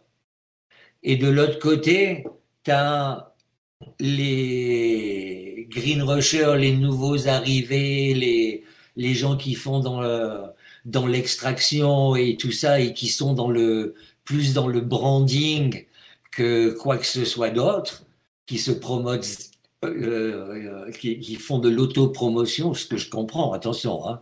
Mais euh, si, si tu comprends pas que en disant aux gens que tu es en train de travailler avec un fermier du, euh, de Humboldt, pour moi, euh, en tant qu'acheteur, si sur ton, euh, si, sur ton paquet, sur le packaging de ton produit, je lis que tu l'origine, c'est une ferme de, de Humboldt ou de, de Mendocino, déjà je vais faire plus attention. S'il n'y a rien d'écrit que le nom du, du cultivar, euh, automatiquement, je vais euh, imaginer le pire. C'est juste, c'est juste une grosse entreprise qui a fait une, une qui, qui, a fait une, une, production en masse et qui fait du euh, white labeling. I'm not sure quand tu. Oui, oui, oui, exact. On a le même. Quand une ah. compagnie vend sans à mettre une espèce d'origine dessus sur son produit pour qu'une autre compagnie puisse mettre son label dessus, son étiquette. Donc, euh, moi déjà, ça, ça, me change la perspective. J'ai mhm. une meilleure compréhension de, de qui tu es. Tu as un certain respect pour ce que je respecte. Ouais, je vais être intéressé parce que tu as. Et en plus, tu es en train d'avoir une connexion avec un endroit qui est réputé mondialement pour faire pousser la meilleure herbe de la planète. Tu vois ce que je veux dire? Mhm. euh, Il n'y a pas beaucoup d'endroits qui font pousser du cannabis qui a une réputation mondiale pour la qualité. Il y en a deux. Le nord de la Californie, le, Emerald Triangle, et euh, un petit village euh, dans le nord de l'Inde, Malana, la crème de Malana. Si vous connaissez pas, check, regardez online. le, village, c'est au milieu de une petite vallée perdue. Ils viennent juste peut-être de finir la route. Tu peux pas toucher les gens, tu peux pas toucher les, les maisons, tu peux rien toucher parce que c'est tout sacré. Ils sont une secte plus, euh, plus élevée que toi, euh, mais ils ont une réputation pour faire le meilleur charas de la planète. Et, euh, et, c'est vrai. Mais euh, c'est devenu un, mythe, parce que la vallée, elle est vraiment petite. Euh, déjà dans les années 1980, j'ai passé pas mal d'années au fond de cette vallée à faire du charas saison après saison. J'ai fait 5, 6, saisons dans, dans, cette vallée, parce que si tu volais du, du, du faire du charas avec des plantes cultivées, ça c'était la vallée où il fallait aller. Donc euh, on a été la première année, on s'est mis au fond de la vallée, on a loué les champs, et mais c'était des plantes qui euh, qui étaient cultivées. Mais cultivées là-bas, c'est euh, la saison des pluies, tu, tu casses le terrain, tu jettes les graines et c'est plus ou moins sans plus. Ils mettent peut-être un peu de terreau, machin et tout, et nous, on lui a demandé de, la première année, on lui a donné l'argent au propriétaire, on lui a dit, OK, tu touches à rien du tout. L'année prochaine, quand on vient, si on vient, ce qu'il y a ici, c'est à nous. Qu'il y en ait beaucoup, qu'il n'y en ait pas, on va pas se plaindre. S'il n'y a rien du tout, c'est notre problème. On te donne l'argent maintenant. La seule chose que tu as à faire, c'est de rien faire. Ok. Tu vois, je veux dire? Il était gagnant. Si on vient pas, dude, c'est euh, c'est sur nous, ok?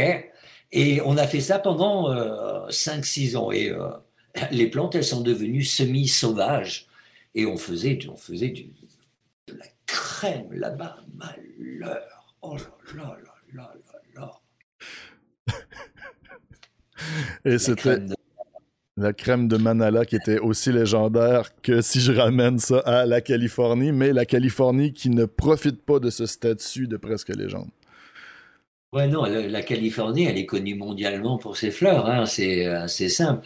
Euh, vous, au Canada, c'est pas récent, mais vous avez eu une réputation à avoir le meilleur, mm-hmm. et c'est pas vraiment perdu. C'est ça, c'est ce qui ça, c'est ce qu'il faut pour avoir une, une, euh, une, reconnaissance du terroir. On est en train, je te dirais, si je peux. Être reconnu mondialement pour ta qualité avant qu'on te donne l'heure pour venir checker le terroir pour faire les appellations. Exact. Et si tu as, as, cette réputation, ils sont super intéressés par contre, parce que c'est la base de, des appellations et du, du terroir. C'est être créé, que, créer euh, qualité. Euh, c'est ce qui est en train d'arriver, si tu me permets. Il y, a, eu les premiers arrivants dans l'industrie, autant au Québec qu'au Canada, là, je pourrais parler pour les deux, qui étaient des, euh, je vais dire opportunistes pour la plupart, qui voulaient être les premiers, qui voulaient être les plus gros, qui ont amené une qualité très médiocre de produits sur le marché. Mais lentement, mais sûrement, dernièrement, il y a de plus en plus de produits qui arrivent, qui sont des produits parfois organiques, parfois chimiques aussi, mais qui sont faits par des passionnés à petite jusqu'à moyenne échelle, mais qui ont au moins une passion de la plante il faut éduquer le consommateur, par contre, ici, à payer un petit peu plus cher pour ce produit-là parce qu'il passe à travers des, euh, des, conditions plus difficiles, disons, ou des process plus onéreux. Euh, je pourrais en nommer plein, là, mais je commencerai pas. Mais c'est comme ce qui arrive, ce qui, ce qui arrive, c'est que les consommateurs, comme je disais plus tôt, ne veulent pas tout le temps payer plus cher ou ne cherchent pas nécessairement ça. Ils, ils vont pas penser à ah oui. Euh, tel produit de tremblant couche, par exemple, qui est à je sais pas combien de pourcents de THC, mais qui a un très haut taux de terpène, euh, je vais aller chercher un autre truc que je nommerai vraiment pas, mais qui, est très promu de l'avant parce que le taux de THC est constant ou quoi que ce soit. Bref, c'est. Ça, ça, ça, va changer. Hein. Il faut pas. Ne t'inquiète pas trop à ce niveau-là. C'est une question d'éducation, mais c'est c'est la réalité des choses. Tu vois ce que je veux dire? Les terpènes, le plus, c'est simple. Les terpènes, elles, littéralement, elles, elles, elles facilitent le, le passage des cannabinoïdes à travers les tissus cellulaires des poumons pour le rentrer dans le, dans le système sanguin du corps. OK? OK. Et il y a une, même si, elle, si les terpènes ne connectent pas après au, au, même récepteur que les cannabinoïdes, les, les terpènes elles, qui, connectent à des récepteurs qui sont qui, qui travaillent en, euh, en relation avec avec le le système euh, euh, endocannabinoïde de notre, euh, de notre corps. Donc, ils ont un impact énorme au niveau expérience. Moi, tu, je te donne, tu me donnes un niveau de, tu mets quelqu'un dans une pièce et tu, tu as 24% de n'importe quel pourcentage de, de, de, de cannabinoïdes qu'il veut, mais tu changes les terpènes, ils vont avoir des expériences totalement différentes. Mhm. Je te mets, je te fais danser au plafond, tu es tellement speedé, ah, euh, je te fais dormir pendant euh, ah, c'est euh, l'hibernation, le nord du Canada, le, bon gros ours, tu vois ce que je veux dire Dans les loups. Non, c'est c'est un rapport énorme et c'est facile à prouver les effets parce que tu as, as, toutes les études qui, sur le sur les terpènes, tout ce qui est. Euh... Effet d'entourage et. Euh, voilà les, les, les, bienfaits des terpènes aussi sur le comment dire le myrcène qui va parfois aider. Vous allez avoir un taux de THC plus bas. Le myrcène va avoir une espèce de petit boost, on dirait parfois au THC. On va dire aux personnes qui sont plus anxieuses des fois d'éviter les hauts terpènes, les hauts taux de limonène ou par contre. C'est comme ça qu'il faut commencer à parler. Il faut arrêter de parler simplement en termes de sativa indica, qui est la physionomie d'un plan plus que d'autres choses, plus que ses effets. Mais. Même pas vraiment, parce que c'est pas descriptif. Ça change. Hein. Dernièrement, il y a même des gens qui voudraient renommer la, le rudalisme puis le, les origines de tout ça. Donc, euh, ça a été une bataille. Ça fait depuis qu'il y a la botanie existe, c'est la bataille à ce niveau-là. C'est particulier. Ils n'arrivent pas à se mettre d'accord. C'est vraiment compliqué le cannabis. Un peu. Non, mais c'est né il y a 28 millions d'années. Alors. C'est quoi la première trace de cannabis dans le monde? Je sais que je t'ai déjà entendu en parler en anglais. Le cannabis, il peut être tracé à un niveau euh, pollen. Euh, le, lieu de naissance serait les hauts plateaux tibétains, il y a 28 millions d'années. Ok. Ces hauts plateaux tibétains, ils sont euh, à côté d'un corridor de, de migratoire d'animaux euh, qui viennent de, des Amériques, Sibérie, euh, qui vont en Afrique et vice-versa. C'est euh, pratiquement ce qu'on appelle aujourd'hui le, le, Silk Road. L'espèce de corridor, euh, l'espèce de corridor de plaine qui a fallu de, de migration. Et la plante de cannabis, c'est une évolution de la, de la, de la plante humulus, du hops.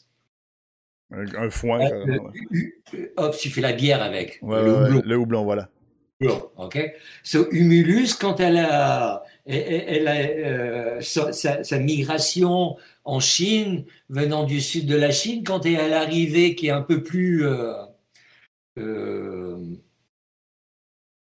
humide et tropicale, quand la plante elle est arrivée dans les hauts plateaux tibétains, elle a évolué et est devenue le cannabis.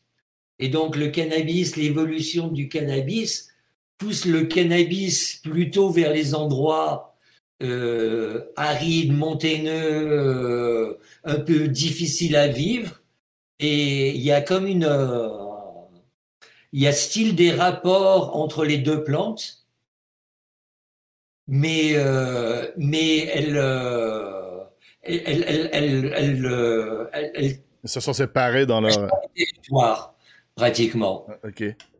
Donc, c'est intéressant parce que la plante de cannabis était en Europe il y a 6 millions d'années. C'est un, un, sacré chemin entre les hauts plateaux tibétains jusqu'à la Méditerranée et le nord de l'Europe. Hein. Ce qui était 28 millions d'années, donc 22 ah. millions. Par contre, le, cannabis était dans le sud de, de, la Chine seulement il y a 1,2 million d'années. OK. Il a, ça a pris presque 5 millions d'années de plus pour cette plante de passer dans les pays tropicaux. Il y a des, beaucoup de chances que ce soit euh, les, des humains qui aient amené la plante dans le, dans le sud. Elle, elle, est, elle est arrivée en, en, Inde il y a seulement 30 000 ans. Et certainement aussi, euh, c'est le mot sapiens qui l'a amené là.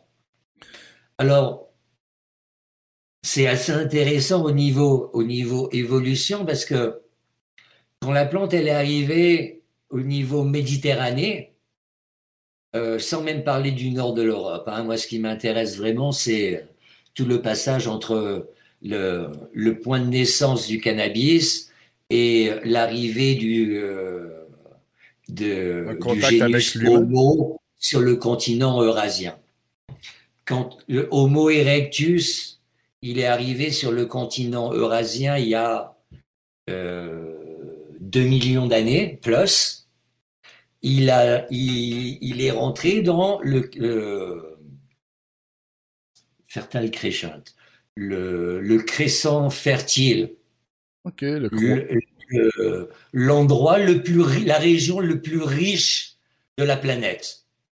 Le sol le plus riche de la planète, cette région-là, la plante de cannabis, elle, avait, elle a eu 4 millions d'années de propagation naturelle avant qu'Homo erectus ait mis le pied dans la région.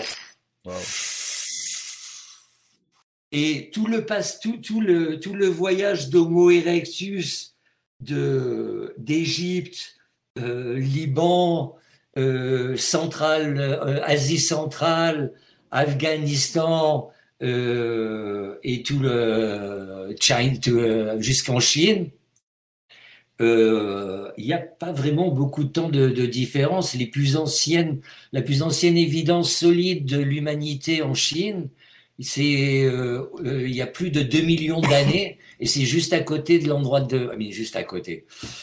Euh, pas très loin de l'endroit de naissance du cannabis. Ça fait que toute l'évolution d'humanité sur le chemin d'aller d'Afrique en Asie c'est dans le territoire du cannabis et le cannabis a poussé dans ces régions pendant 6 millions d'années avant que l'humanité apparaisse. Donc l'histoire, les relations qu'on a avec cette plante, ça a vraiment, ça a certainement commencé il y a 2 millions d'années avec Homo erectus, parce qu'il y avait beaucoup d'endroits, de sites archéologiques et de régions qu'on a partagé les, tous les euh, tous les, les Homo. On a on a eu des on a fait de la serious interbreeding, on a des gènes euh, Denisovan et, euh, et Néandertal, on a, on a co-vécu avec, euh, avec, ces, euh, avec différents génius. Il y a eu une bonne chance que les connaissances de Homo erectus, les premiers à être rentrés dans le, les territoires du cannabis, est quelque chose qui, qui a été donné de génération, préservé de génération en génération et passé d'un génus Homo à l'autre euh, quand ils vivaient ensemble pour, euh, c'est au niveau, c'est du survivalisme à ce niveau-là. Hein. Il y a, y a rien d'autre que la nature qui te peut te donner les outils de survivre quand tu es euh, à poil, avec euh, les, avec rien dans les mains, rien. Tu vois ce que je veux dire? Exposé à la nature, ouais. Homo erectus, ils ont, ils ont, ils sont euh, les plus anciennes traces d'Homo erectus et un peu au-dessus de 2 millions d'années en Afrique du Sud. Mais en même temps, Homo erectus, tu as 2 millions d'années en Chine aussi.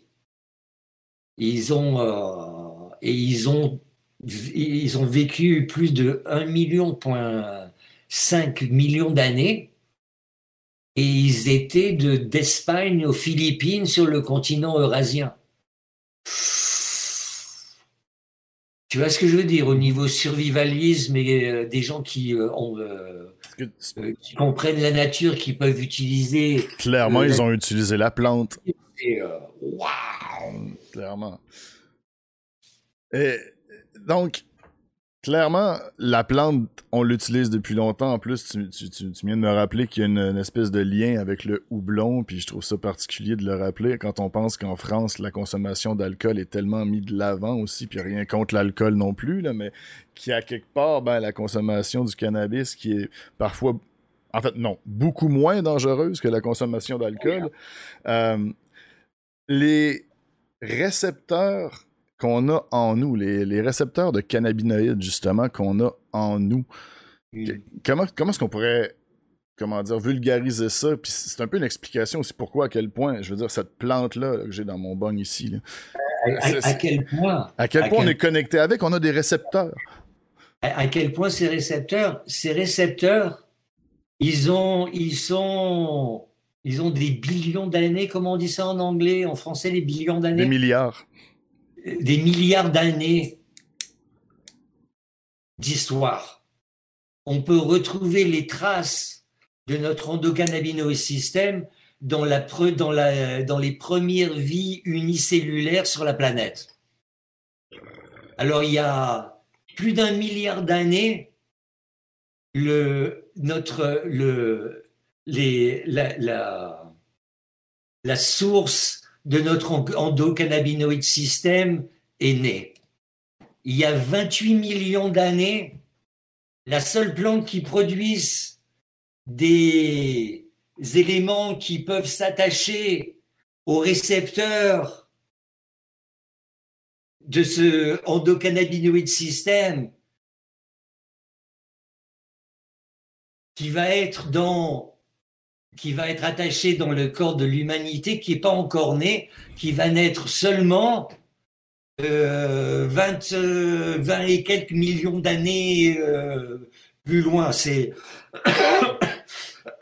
c'est carrément c'est carrément ça, c'est carrément toute la toute la vie sur la planète. Ça ça représente ça représente depuis la vie unicellulaire jusqu'à la euh, jusqu'à il y a euh, quelques millions d'années la naissance de l'humanité avec une milieu une coïncidence la, la, plante qui produit les cannabinoïdes. Alors il y a 28 millions d'années notre endocannabinoïde système est né.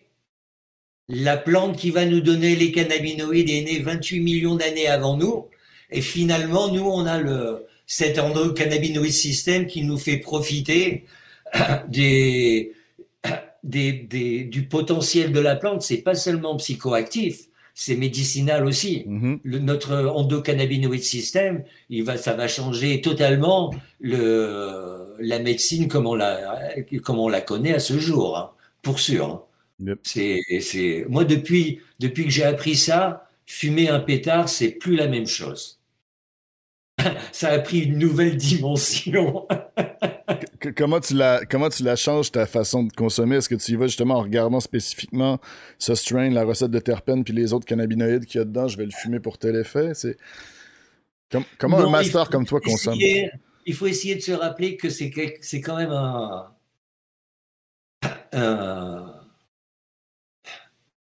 important euh, élément de notre vie.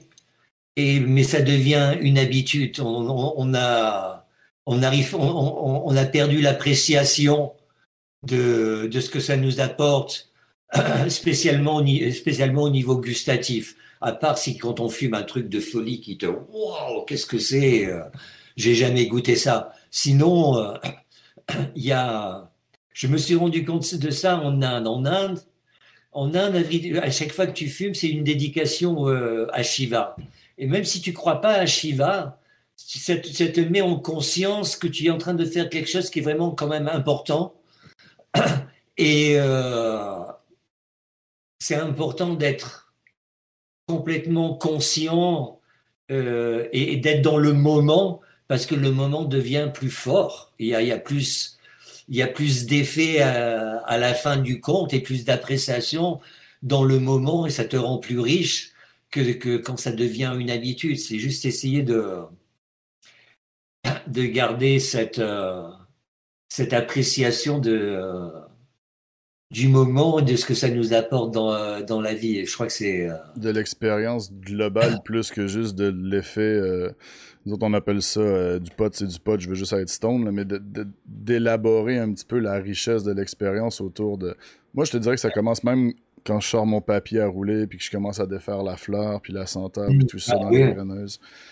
Quand tu fumes des fleurs, c'est euh, comment l'odeur, comment ça, comment ça stick sur les fingers, la résine, un machin. Mais après, la fleur, c'est aussi le fumer à sec. le dry hit qu'on appelle. C'est exactement le, le goût dans la bouche que tu as, que tu as senti quand tu as cassé la fleur. Ouais, effectivement. Tu vois ce que je veux dire? Et après, tu as toute l'expérience de la fumée dans la bouche, mhm. euh, machin et tout comme le hache. Et l'appréciation de la fleur, ça va un tout petit peu plus loin parce que tu as ces, deux éléments qui viennent euh, avant d'arriver avant la fume, vraiment. Qu'est-ce que. Ah, difficile de le sentir à sec. J'ai des questions un petit peu plus pas personnelles ou quoi que ce soit, tu as toujours le droit de pas répondre là, si tu veux pas répondre. Qu'est-ce que tu penses des vaporiseurs? Vraiment les vaporiseurs de fleurs séchées là, qui sont vraiment pour aller comme à telle température pour chercher telle terpène? C'est excellent. C'est excellent. Le, user les températures quand tu fumes, c'est super important. Et je me suis rendu compte de ça parce que j'ai euh, Michael Baker, euh, un, ami à nous qui est un, ami, euh, un cannabis connaisseur, un, incroyable, un, un, savant incroyable. Il a créé une ligne où tu peux apprécier euh, toutes les, euh, un nombre insensé de monoterpènes avant que tu arrives à fumer les cannabinoïdes. Chaque terpène a des points de boiling, boiling vaporisation. De, de, vaporisation de consommation qui sont différents. Quand, tu mets, quand tu mets ton H dans un banger qui à 400, 500, 600, tout ce qui est avant 600, tu sais pas ce qui se passe. Tu le consommes, mais tu le goûtes pas vraiment. Euh, Baker, il a créé une ligne et un outil qui te permet de faire ça. Mais quand tu fumes le, la hookah et que tu utilises le, le bol de, de, mes amis euh, Quasar Chicha, la compagnie française, tu as un bol en quartz où tu mets ton produit. Au-dessus, tu as une chambre en aluminium qui, est, euh, qui a été engineered euh, pour diffuser la chaleur. Et à l'intérieur, tu mets des, euh, des charbons ardents, des coals. Ouais. Tu vois ce que je veux dire? Coconut. Mm-hmm. que, que tu allumes pour le H, en mets trois. Pour les fleurs et la, la rosine et les extraits, tu peux mettre deux ou un, des, ça, tout dépend. tu, tu fermes, quand tu fais la chicha, ils, leur, ils disent aux gens de préchauffer la chambre. Moi, je commence à froid. Ça fait que pendant 10 minutes, à chaque fois que tu poules, la, tu attises les charbons qui diffusent la chaleur dans la chambre en, euh, en quartz, et c'est l'air dans la chambre en quartz qui devient de plus en plus chaud, mm. qui qui monte à un qui ça monte jusqu'à on a essayé avec le gun. C'était dans les 420 450 460 Fahrenheit. Ça vraiment une température basse tes extraits ils, euh, ils bubble ça, ça brûle pas. Il y a une vaporisation. Mais avant d'arriver à cette vaporisation des cannabinoïdes la, la résine elle bubble vraiment tu, as, tu goûtes toutes les, toutes les terpènes niveau par niveau. C'est infernal. Ouais. wow. Wow. Il y avait une question qui avait été posée aussi par un viewer après. Comme je te dis, sans toi à l'aise de ne pas vouloir répondre, je t'entends tousser un petit peu. Après tant d'années de consommation, l'impact sur la santé, l'impact sur les poumons, l'impact versus les bien-être, ben, le bien-être ou les impacts positifs qui t'arrivent.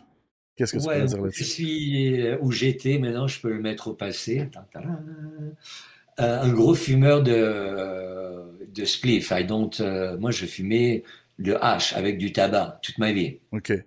À la française. le, les joints, là, là, là. J'ai commencé à fumer la, l'herbe ici aux États-Unis. Je fumais rarement de l'herbe ou quand je voyageais euh, au Cambodge, machin et tout, quand je faisais, quand, quand j'étais dans des produits, dans des pays producteurs, mais j'avais toujours, euh, j'avais toujours du H. C'était juste un peu de temps en temps ou parce que j'avais pas de H, ben, euh, pratiquement.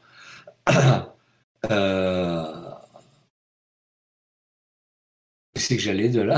On parlait de la santé, en fait, l'impact à, à force de fumer. Donc je, fumais vraiment beaucoup de tabac. Et même ici, quand je fumais des fleurs, c'était un mélange fleurs, hache, tabac.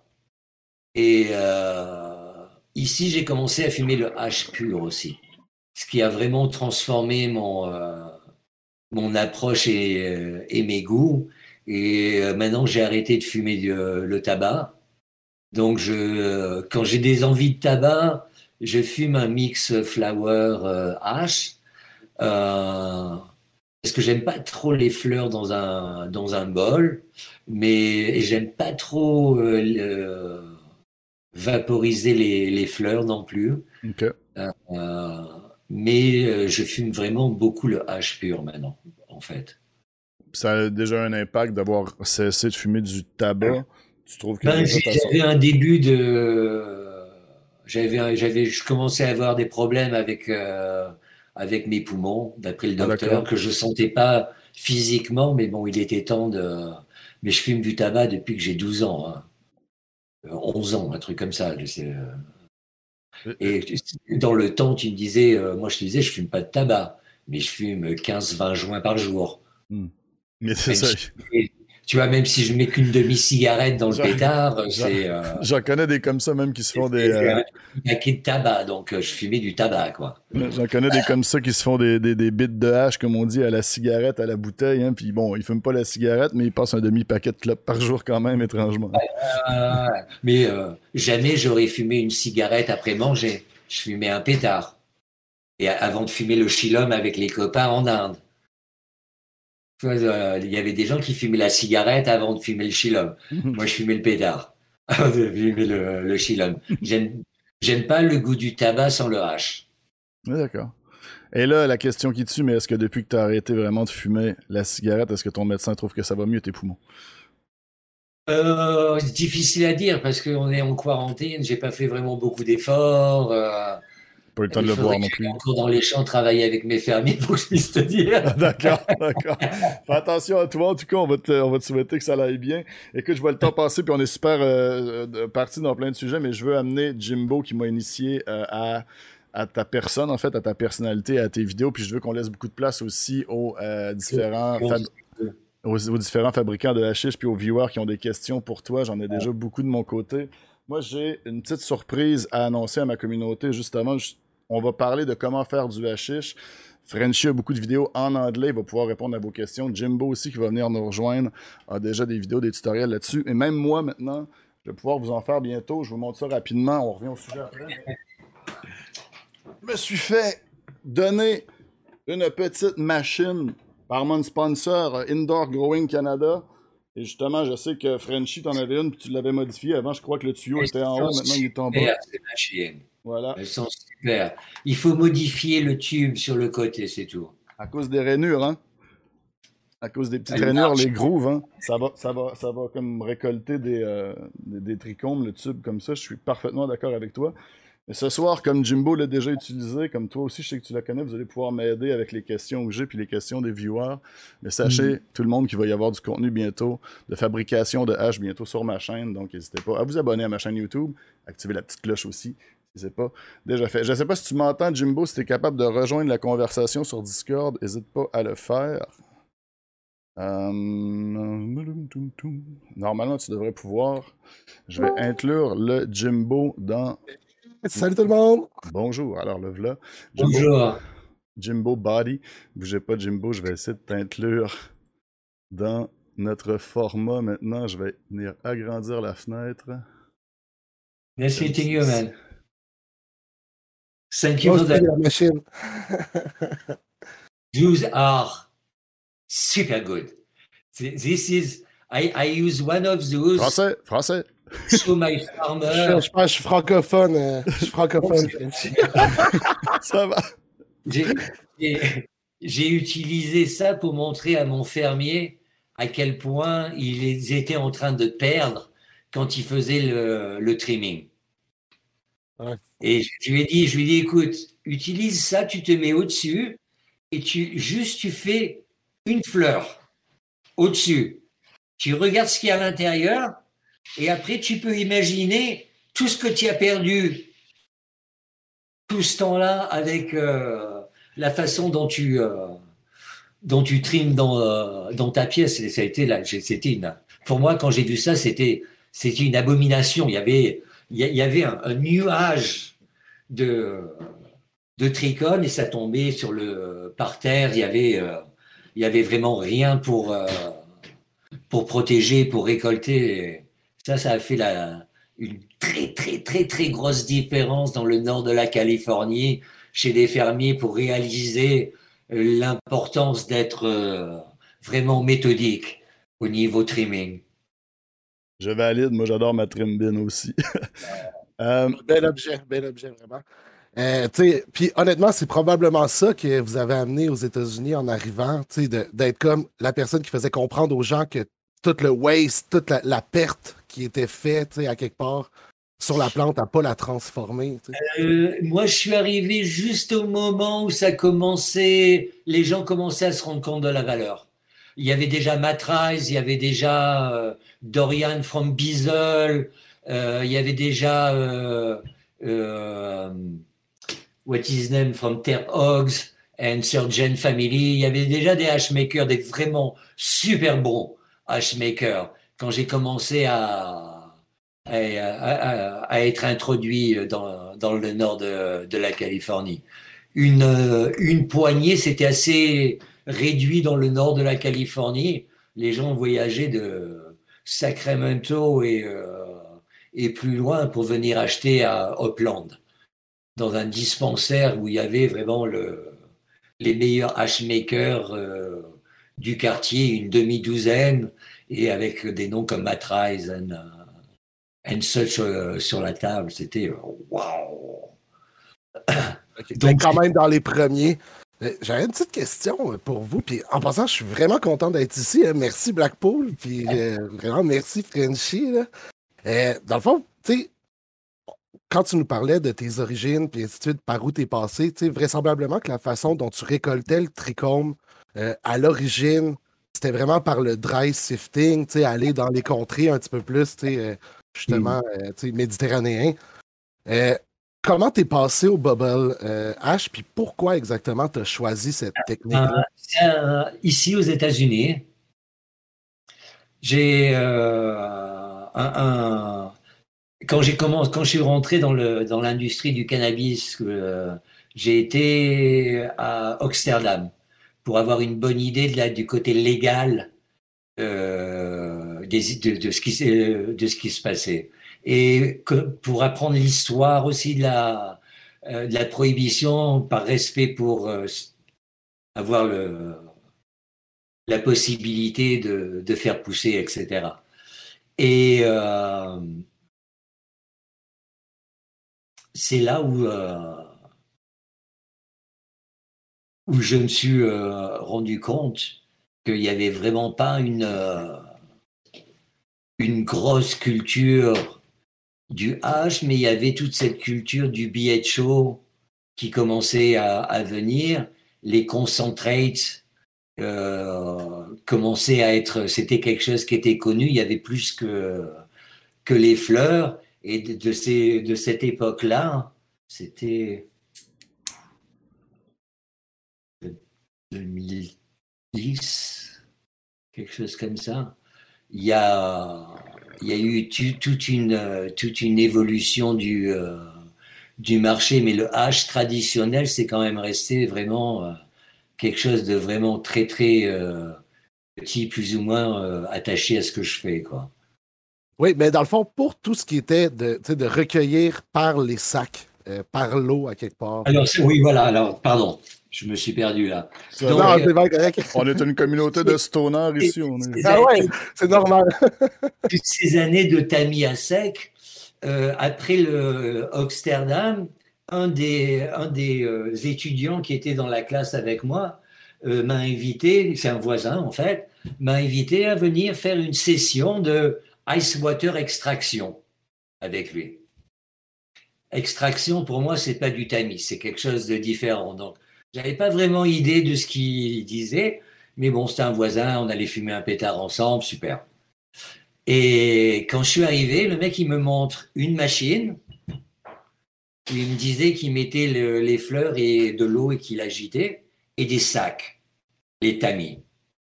Moi, j'ai passé toute ma vie à faire du, du tamis à sec. Quand tu fais du tamis à sec, tu as deux procédés dans une méthodologie. Tu agites, tu fais de l'agitation pour, pour détacher les glandes du, euh, de la tige, mais tu fais une séparation en même temps. À partir du moment où la glande, elle touche ton tamis, tu fais une séparation à travers les perforations du, euh, de ton, euh, de ton outil. Ben, ouais, Donc, deux, deux procédés dans une méthodologie. Là, j'arrive chez lui, il me montre les deux procédés séparés. J'ai fait une attaque. C'était le trip. Après, il me montre les, les work. Je disais, non, tu peux pas, mais tu peux pas travailler avec des, des work. Tiens, le truc, tout, de, de, 220, c'est trop petit.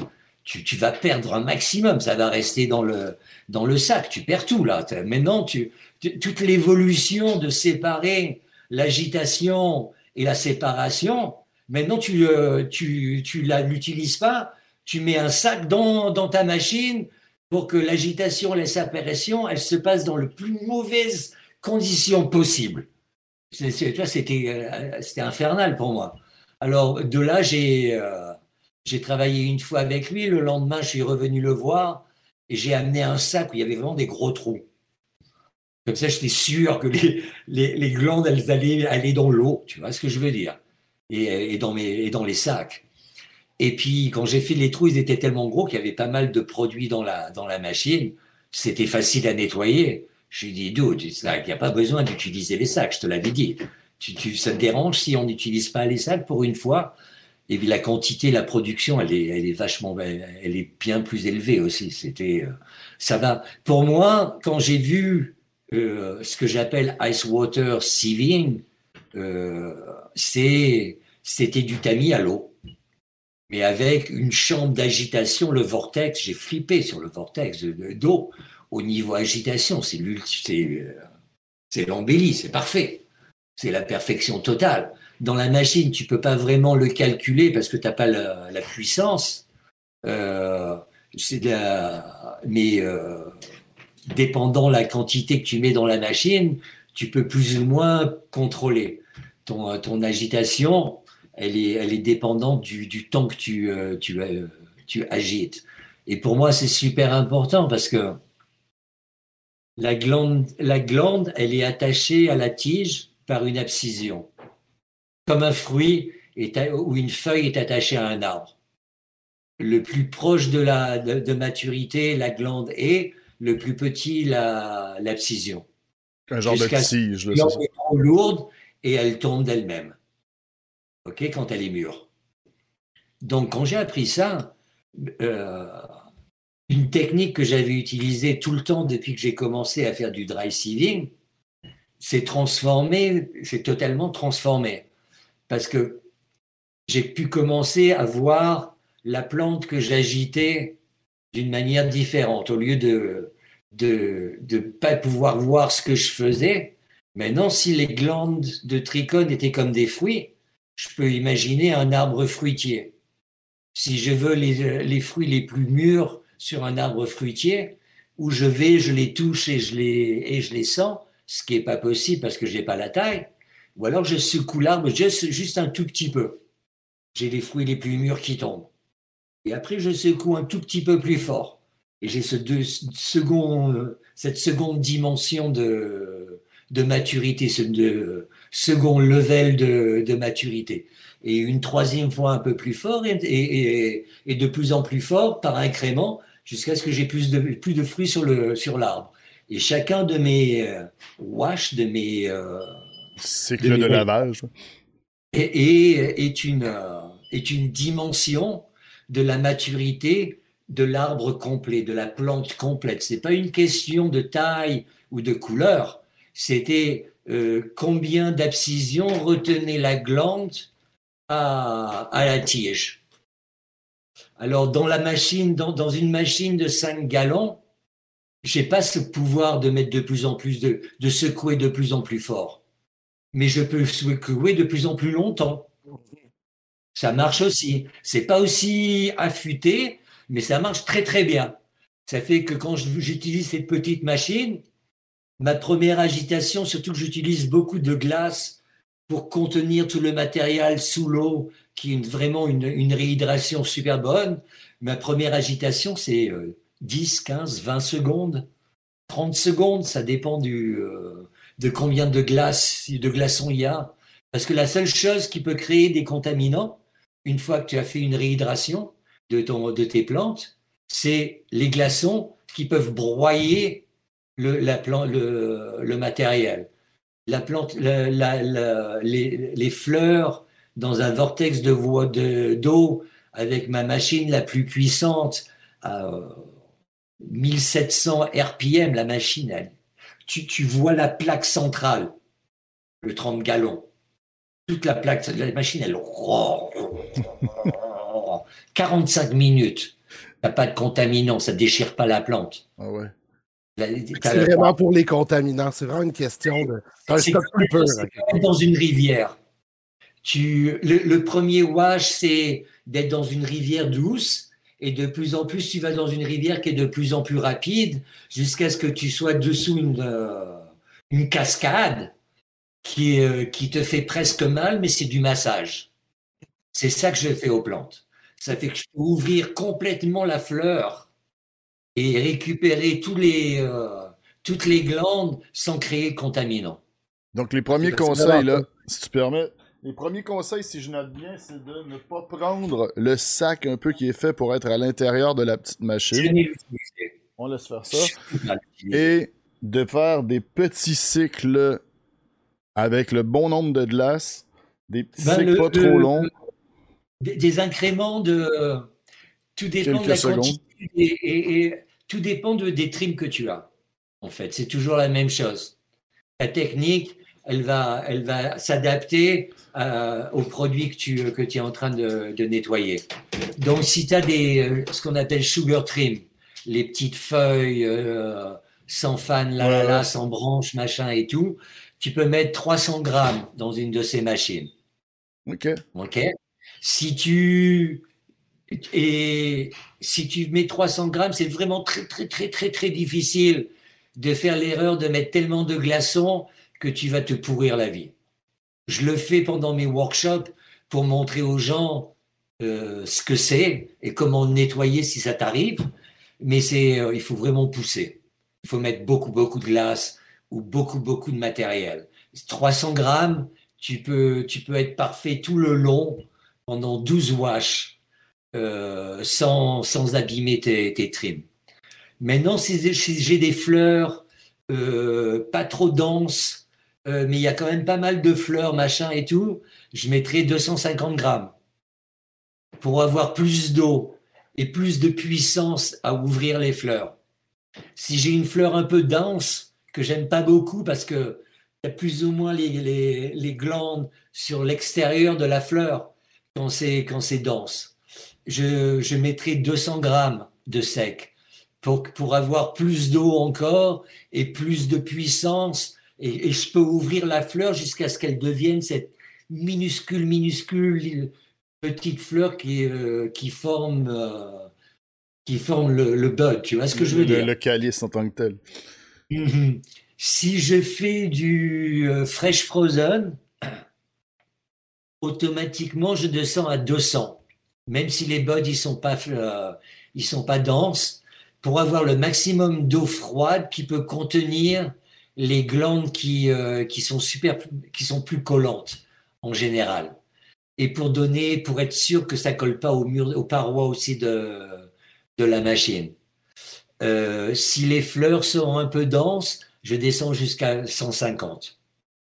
Et si tu fais ça et que tu follow euh, euh, donc les, je, les, le, les différentes trims, ça, euh, va définir la quantité et le, les incréments de pouvoir.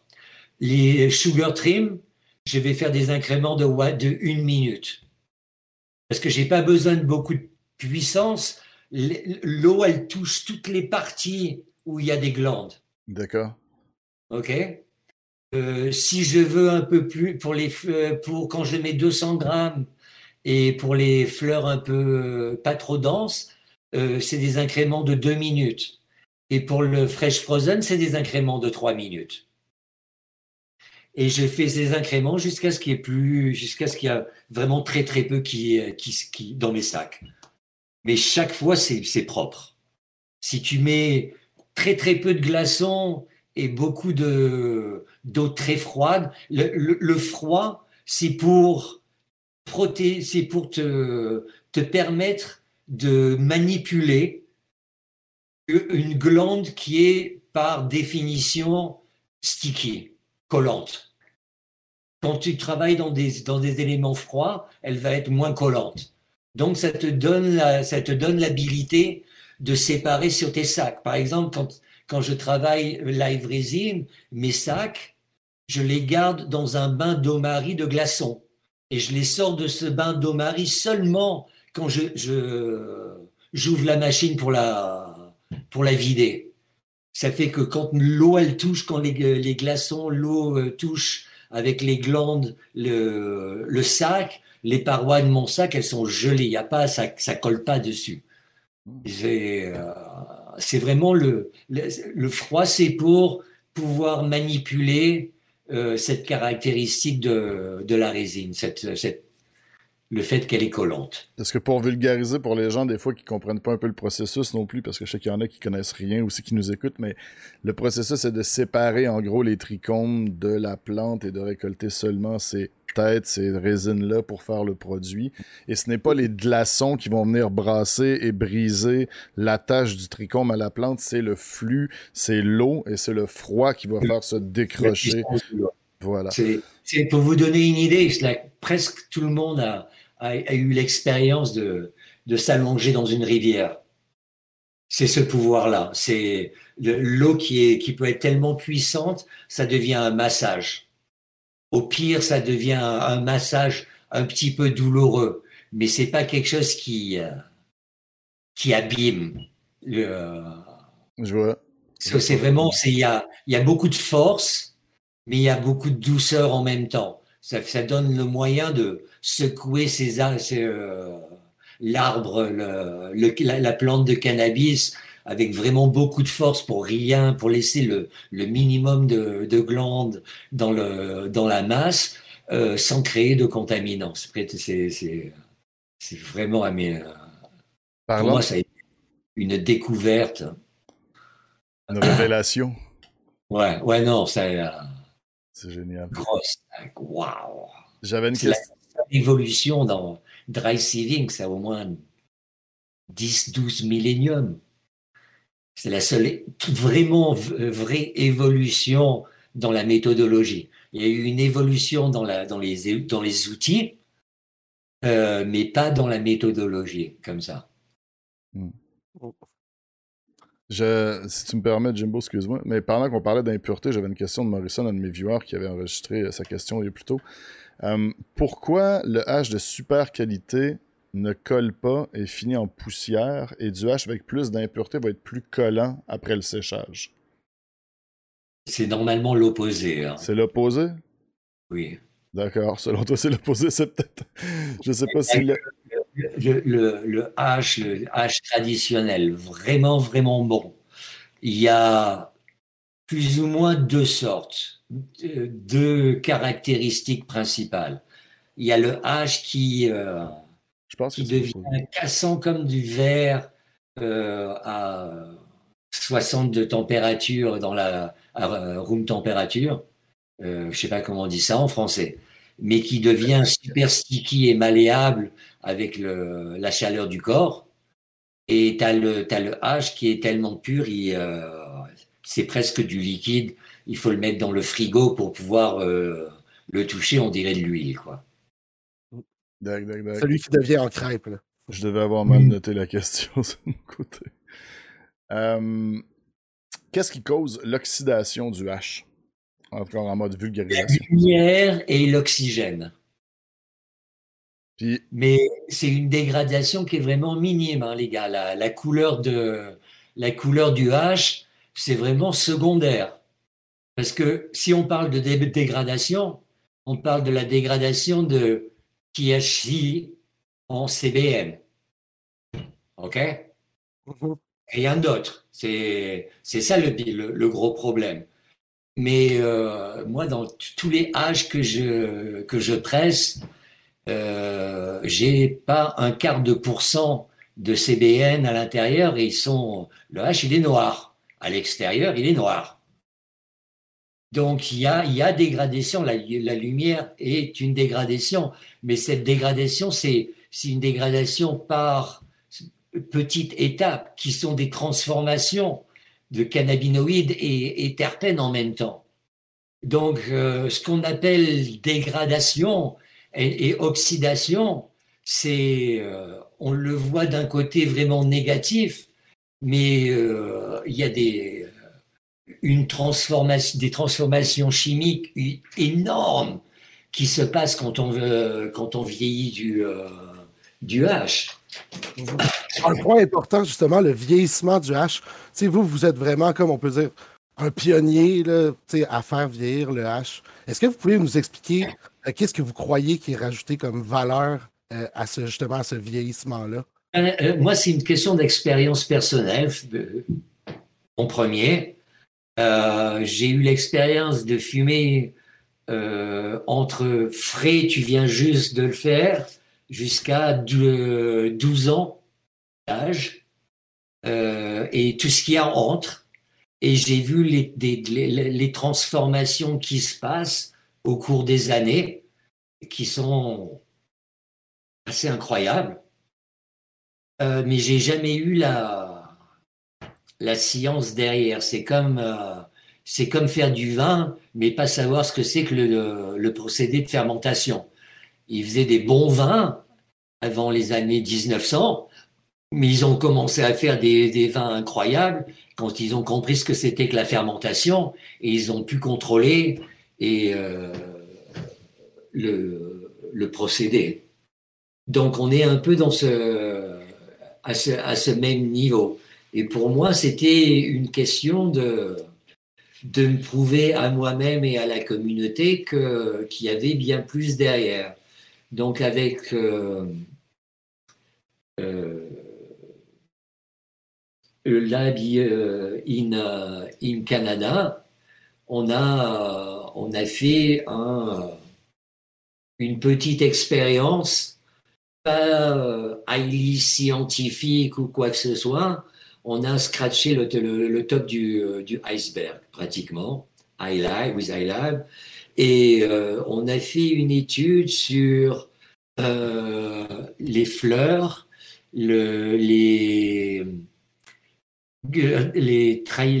glandes de trichone non pressées, les glandes de trichone pressées, et ça sur une période de six mois. Seulement le, H pressé a été euh, étudié tous les mois. Le H, les, les, glandes non pressées, juste, le premier et le sixième mois, et les fleurs aussi. Et euh, donc c'est vraiment, c'est euh, un peu à côté de la plaque à certains niveaux, mais euh, à d'autres c'est assez incroyable. Pour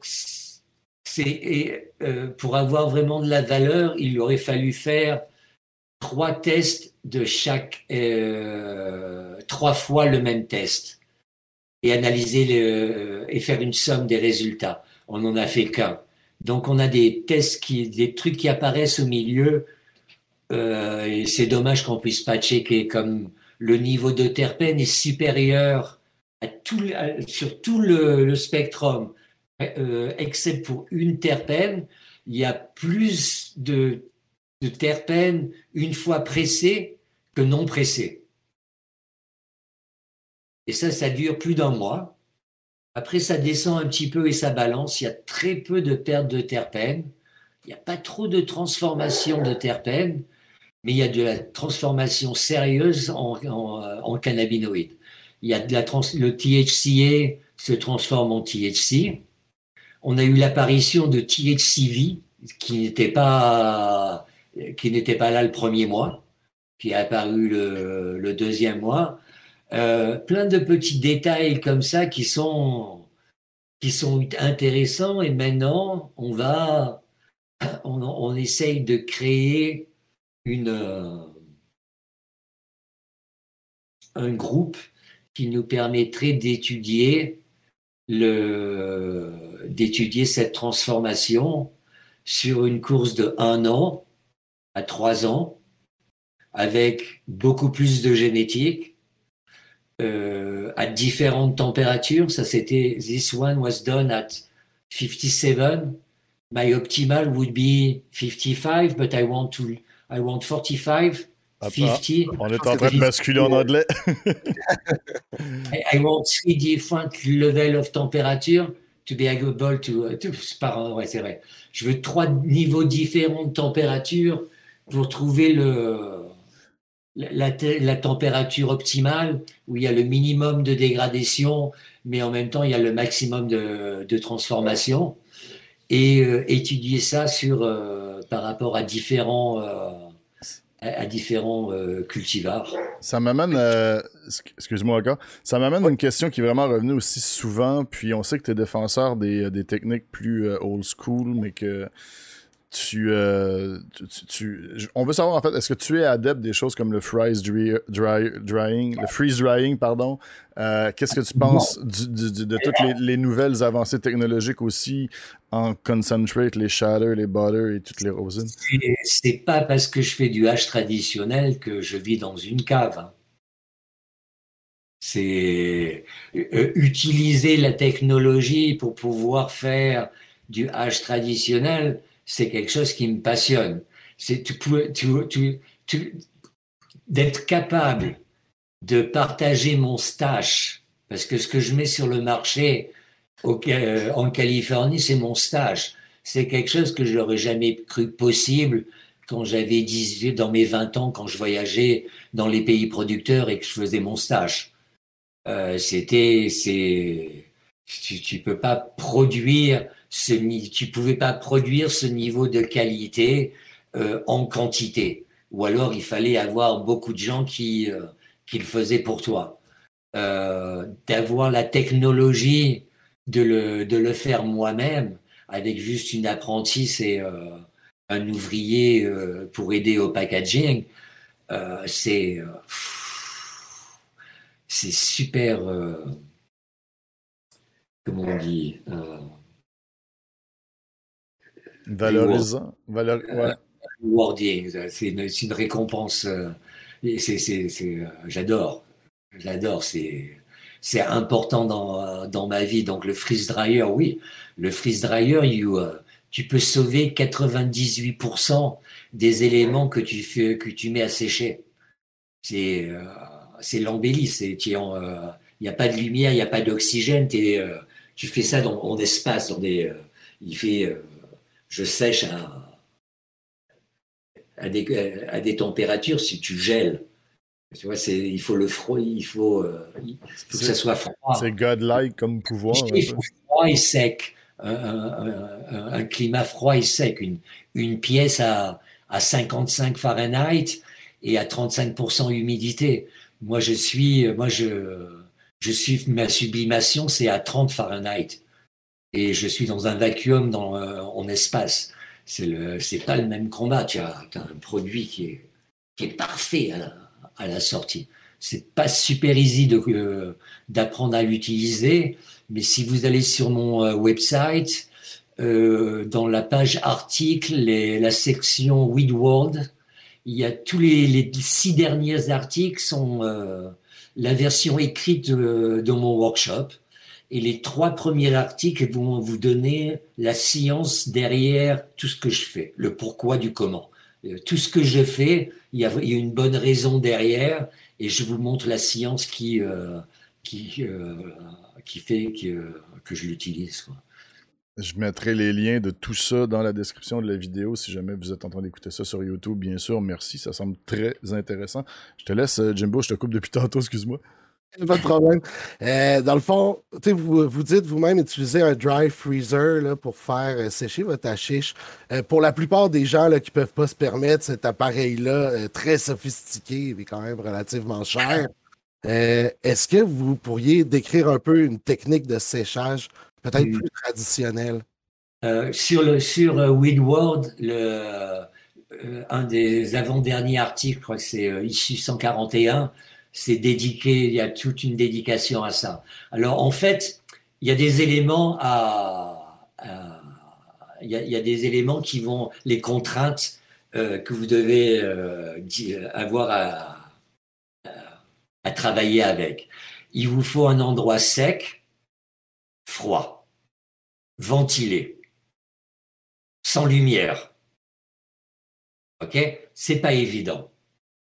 Parce qu'il faut des températures optimales, c'est 50-55 Fahrenheit. Ce qui fait dans le. Je suis pas en Celsius, il faudrait que vous leur disiez parce que je l'ai pas sous le. Je voudrais pas mentir là. Mais c'est assez froid quand c'est froid comme ça, c'est vraiment super difficile de garder le 35% d'humidité qui est super important. Le plus important, c'est le, niveau euh, d'humidité. Pardon? 12 degrés Celsius. Ok, euh, c'est bien froid, donc 12 degrés Celsius. Euh, pour avoir ce niveau de, froid, de température, il faut vraiment, il faut vraiment travailler super dur au niveau d'hydration euh, pour avoir 35% d'humidité. Donc, il faut... Nous, on n'est pas en Californie, fait que, au Québec, on a un peu plus de froid. vous, êtes, vous êtes chanceux au Québec, vous avez l'avantage en hiver. Il vous faut une pièce qui est dédiée à ça. OK? Parce que la température, tout doit être vraiment super stable. Il vous faut vachement d'étagères sur, euh, dans cette pièce. Alors, vous pouvez commencer par mettre des étagères au mur avec du, euh, le papier parchemin au-dessus. Et après, les cartes les, euh, de cuisine où on met des plateaux ou des grilles pour transporter le, les blocs. Courant, machin et tout. ne pas utiliser des plateaux en, en, métal, utiliser des grilles. Parce que si vous faites sécher, que vous avez un élément froid en dessous de, de ce que vous voulez sécher, et, qui sont les uns au-dessus des autres, quand l'humidité s'envole, ça va se coller à la plaque au-dessus, et ça va plus ou moins retomber sur le papier, sur le, sur le niveau de, de que vous voulez sécher. Une espèce de condensation. C'est c'est que du papier parchemin. C'est bien de rater un cran pour laisser le plus d'espace possible pour la ventilation. Donc ça, ce qui s'évapore s'évapore c'est important. euh, ce qu'il y a, c'est que ça, vous pouvez aussi maximiser l'absorption de l'eau par en dessous. Le papier, si vous mettez le papier parchemin sur du carton, après l'avoir bien nettoyé, le carton va absorber un bon pourcentage d'humidité. Mais vous pouvez utiliser des, des serviettes absorbantes, quoi que ce soit qui est vraiment super absorbant. Vous voulez le mettre en dessous de votre papier parchemin et de le changer régulièrement. Ça va, ça va vous prendre un, une grosse, un gros pourcentage de votre humidité va, va, va, va s'éliminer de cette manière-là. Donc, vous avez moins, d'air, moins à éliminer dans l'air. Du coup, même si tu n'as pas une pièce pour sécher, tu peux le faire dans un frigo. Mmh. Combien de temps exactement euh, vous, jugez? Parce qu'une fois que, une fois que ton, tes étagères sont, euh, sont prêtes, à ton papier parchemin, ta la la la la la, tu veux pas aller à chaque fois que tu récupères ton hache, tu veux pas aller de la pièce où tu as que de l'eau à la pièce où il te faut pas d'eau du tout d'un seul coup, d'un seul comme ça, combien de. à chaque fois que tu, euh, tu nettoies. Donc, à chaque fois que tu, tu, tu récupères tes, glandes dans tes sacs, le mieux c'est de le laisser dans un frigo. Que ça ne devient pas. Un frigo, pas un freezer, un frigo. Ça ne devient pas solide. Une fois que vous avez fini votre, de, de nettoyer tout le, le, load, zen, tu, peux passer dans la chambre de séchage avec, euh, avec, ta, avec ta résine. Et le mieux, c'est d'utiliser une, une, un tamis en acier avec une, une, cuillère en acier qui est dans, que tu gardes dans un frigo aussi pour que ça soit bien froid. Tu mets ta, ta résine à sécher dedans et tu, euh, tu presses au-dessus de ton euh, papier parchemin en bougeant. Et ça, tu, comme ça, tu as une fine épaisseur de glandes super bien séparées, tu essayes de, de séparer le plus possible et de ne pas faire de layers, de, de, couches. Le plus tu sépares, le plus fin ton, euh, ta séparation, le plus rapidement tu vas sécher. Ça peut prendre entre 2 et 10 jours. Quand tu penses que tu es sec, attends deux jours de plus. c'est un bon conseil, ça. J'ai une question d'un viewer de mon côté. C'est quelque chose que je connais pas du tout. Est-ce que tu as déjà entendu parler d'un processus de séchage qui s'appellerait l'entonnoir de Buchner ou de Buchner, quelque chose comme ça, qui serait moins efficace que le freeze dryer, mais qui serait peut-être une espèce de truc plus abordable pour les, les, les petits growers? Donc, je sais pas ce que c'est, mais si je devais deviner, c'est un produit qui te permet d'enlever un maximum d'eau avant que tu fasses sécher. Oui, il y a moyen, si tu mets cette résine que tu as besoin de faire sécher, si tu peux enlever 90% de l'eau avant que tu l'amènes dans ta pièce de séchage, ton séchage, ton temps de séchage va se raccourcir énormément. Alors, quand tu, quand tu récupères, j'ai oublié de préciser ça, quand tu récupères tes sacs, tu les mets entre deux serviettes absorbantes, sans presser trop, qu'il y ait beaucoup d'eau qui, euh, qui soit absorbée. De cette manière. Mais si tu as un, un, un outil avec une chambre où tu peux mettre la résine, tu mets un chapeau, tu switches un, bouton, et il y a une aspiration qui se fait avec un tamis fin de 10 microns. Il n'y a que l'eau qui, euh, qui peut passer à travers. D'un seul coup, d'un seul, en quelques secondes, tu aspires 80% de 90%, 95% peut-être, dépendant de, ton, de ta pompe, du pouvoir de ta pompe, de l'eau qui est dans ta, dans ta résine. D'un seul coup, tu n'as euh, pas besoin, moins besoin d'un freeze dryer. Le freeze dryer, c'est quand même l'optimum. Mais d'un seul coup d'un seul, pour pas beaucoup d'argent, euh, tu crées euh, les éléments parfaits pour un séchage très court dans des conditions normales. Intéressant. OK, OK, merci. Euh, Avais-tu quelque chose de ton côté, Jimbo? Je te laisse l'opportunité? Ah J'ai une question pour vous. Euh, dans le fond, vous, vous faites pas mal de consultations à des compagnies sur comment fabriquer le hashish à quelque part. C'est quoi l'erreur que vous voyez le plus souvent euh, chez les personnes qui ont peut-être moins L'utilisation du mot extraction quand ils font du tamier. Quand tu, quand tu lis la définition du mot tamiser et extraction, c'est ça te donne tamiser, ça te donne une bonne idée de l'approche logique que tu dois avoir à la méthodologie. Parce que la méthodologie est expliquée. Mais si tu lis la définition du mot extraction, ça va pas te donner aucune idée de comment travailler, quel genre d'outils tu dois avoir pour euh, faire ton extraction. Tu vois ce que je veux dire? Ça, c'est ça, c'est énorme.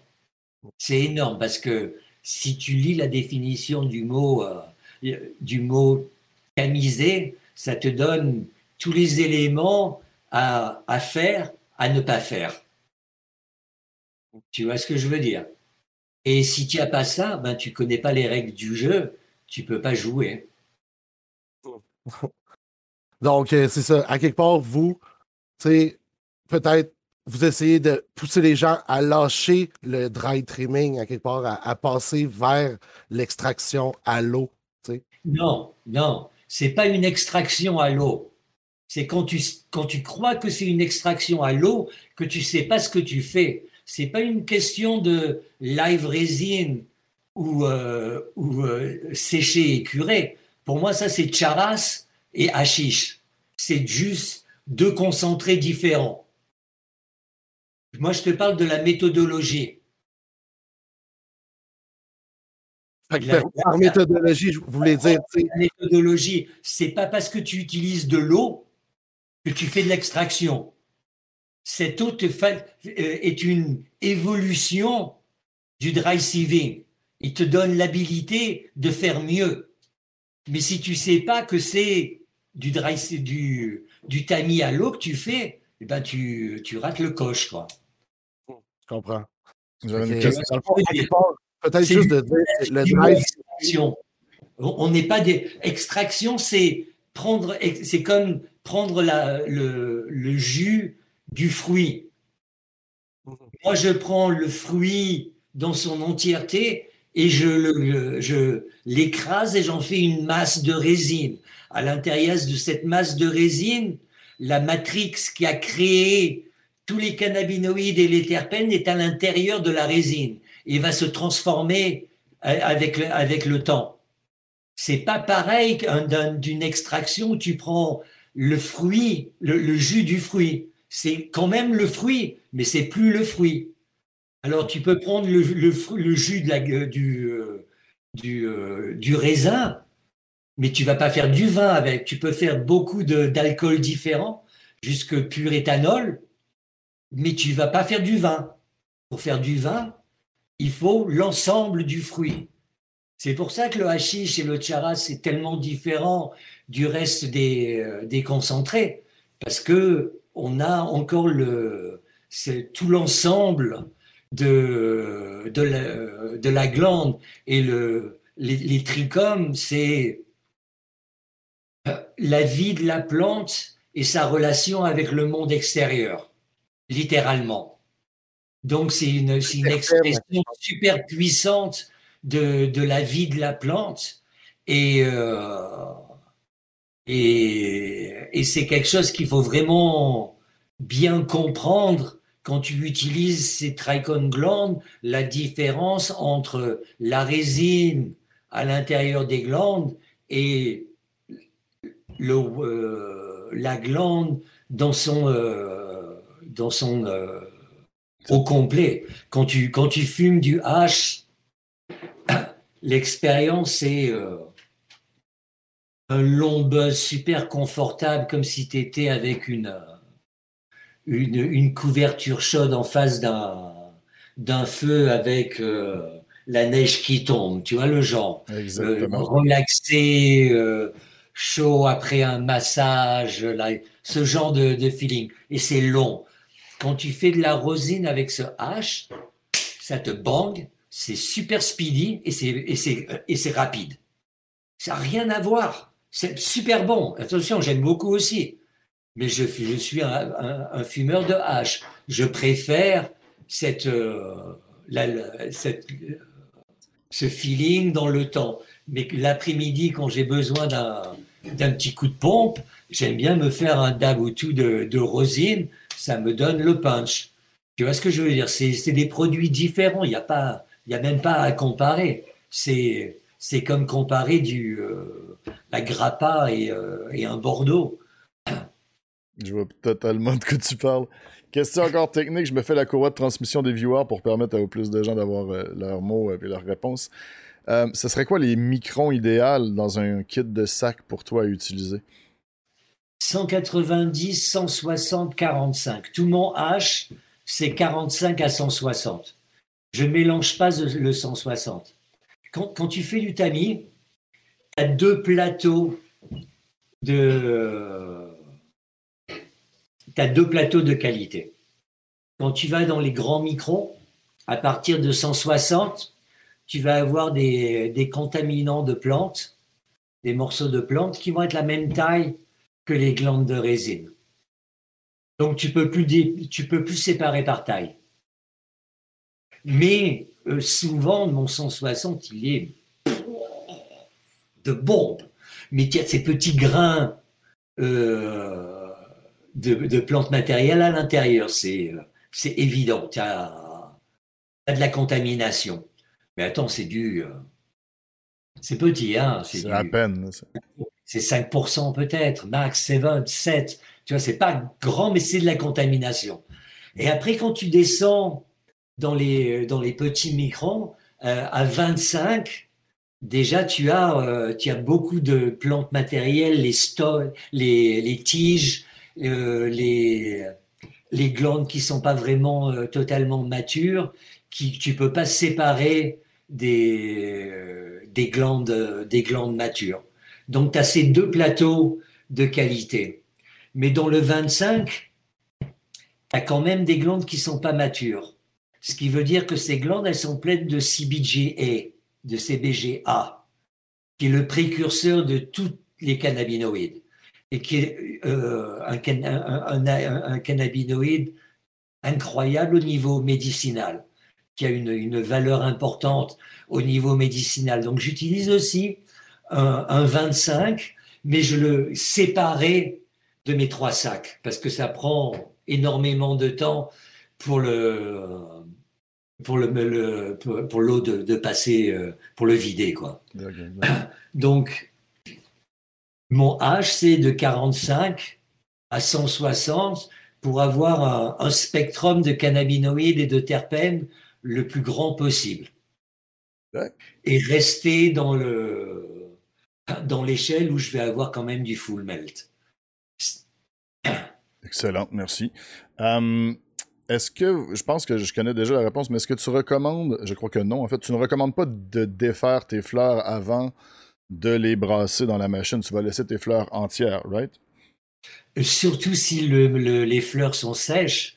À chaque fois que tu touches ton matériel qui est sec, tu fais des contaminants. Alors, euh, ces fleurs, l'eau, elle va les ouvrir complètement. Mais moi, je mets les tiges et tout. J'essaye de toucher le moins possible. Et je le fais au-dessus de mon eau. Que s'il y a quelque chose qui tombe, ça tombe dans ma, ça tombe dans la machine. Alors, au mieux, couper les fleurs euh, euh, des, stocks principaux, mais c'est tout. Euh, dès que tu touches avec les mains, tu, tu vas faire des, des contaminants, t'abîmes, tu, tu, tu, tu te compliques la vie, quoi. Tu vas avoir plus de travail à nettoyer. Je comprends. Une fois que c'est, une fois que c'est complètement réhydraté, la plante, elle est souple. L'eau, elle va complètement ouvrir la plante sans créer aucun contaminant. L'eau va aller partout, en fait. Hum, hmm. Qu'est-ce que tu pourrais nous parler à propos du type d'eau que tu utilises? Puis est-ce que le pH de l'eau à ce moment-ci a encore un impact sur la plante, sur la transformation? Sur le H, oui. Parce que euh, sur le H, if it's alcaline, euh, quand tu fais sécher, quand l'eau elle sèche, tu as, toujours comme une poussière blanche euh, ça, c'est pas bon sur les, glandes de résine. Et quand c'est trop acidique, cette acidité, c'est pas bon pour les membranes des, des, glandes.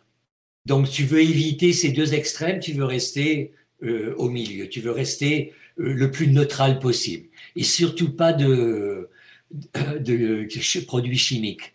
Parce que ça aussi, ça, tu veux pas abîmer, endommager les, la membrane qui protège tout ce que tu veux pratiquement. Tu veux vraiment protéger l'intégrité totale de, de, tes, de tes glandes et des membranes. Les, les produits chimiques aussi, c'est pas, c'est pas bon pour quoi.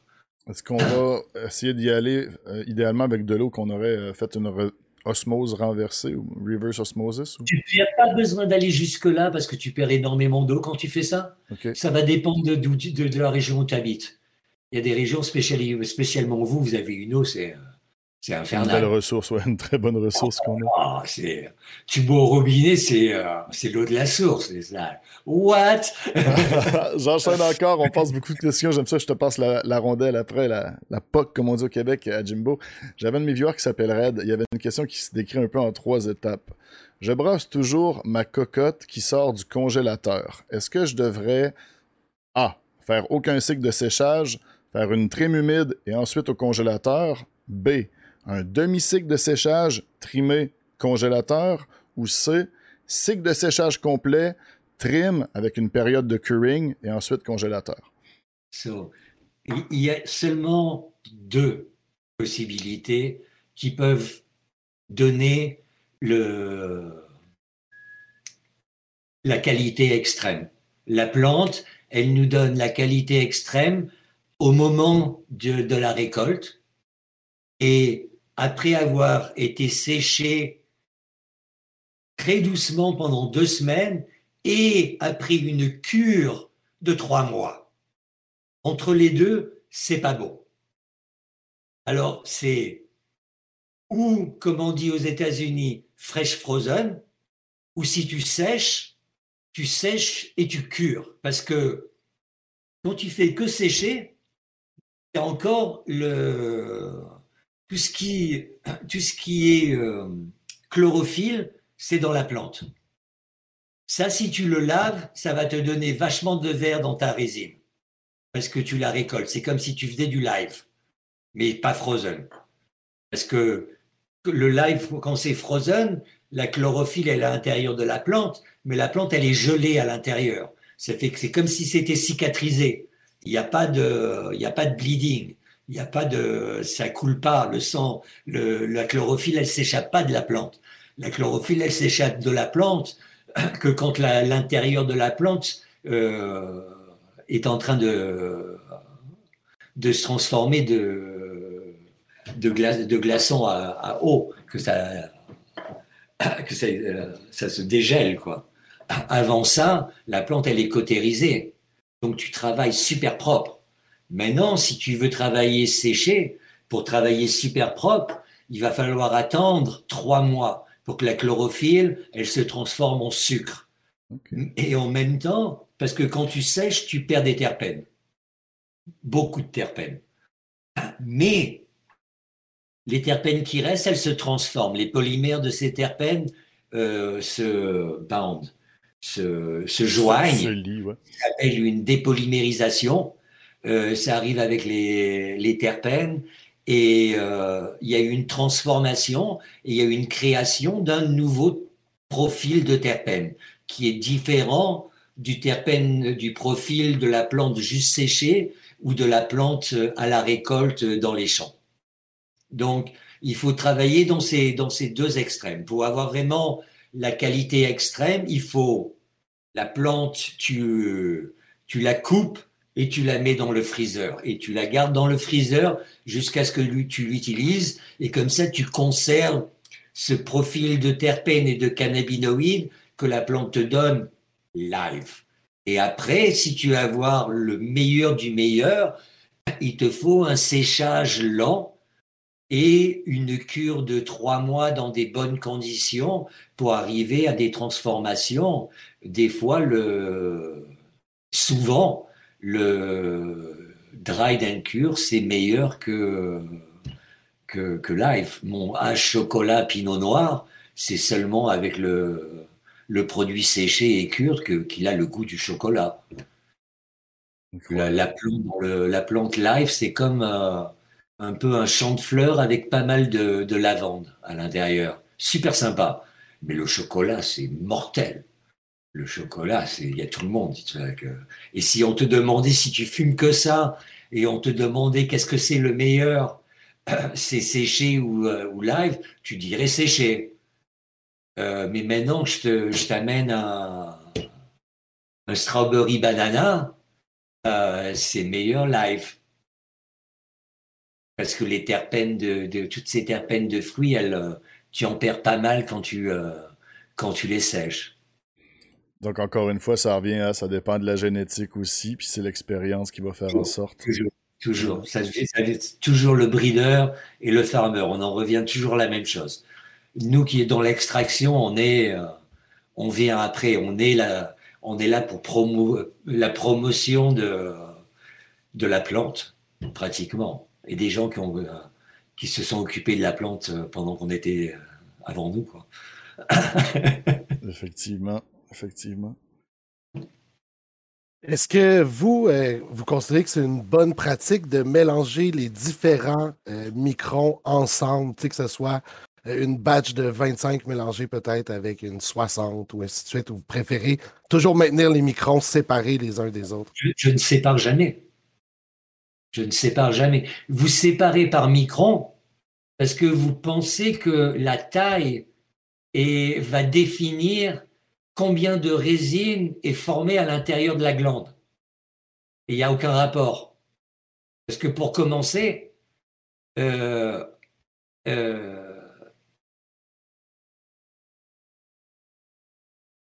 comme je vous ai expliqué, il y a deux plateaux dont on fait du tamis.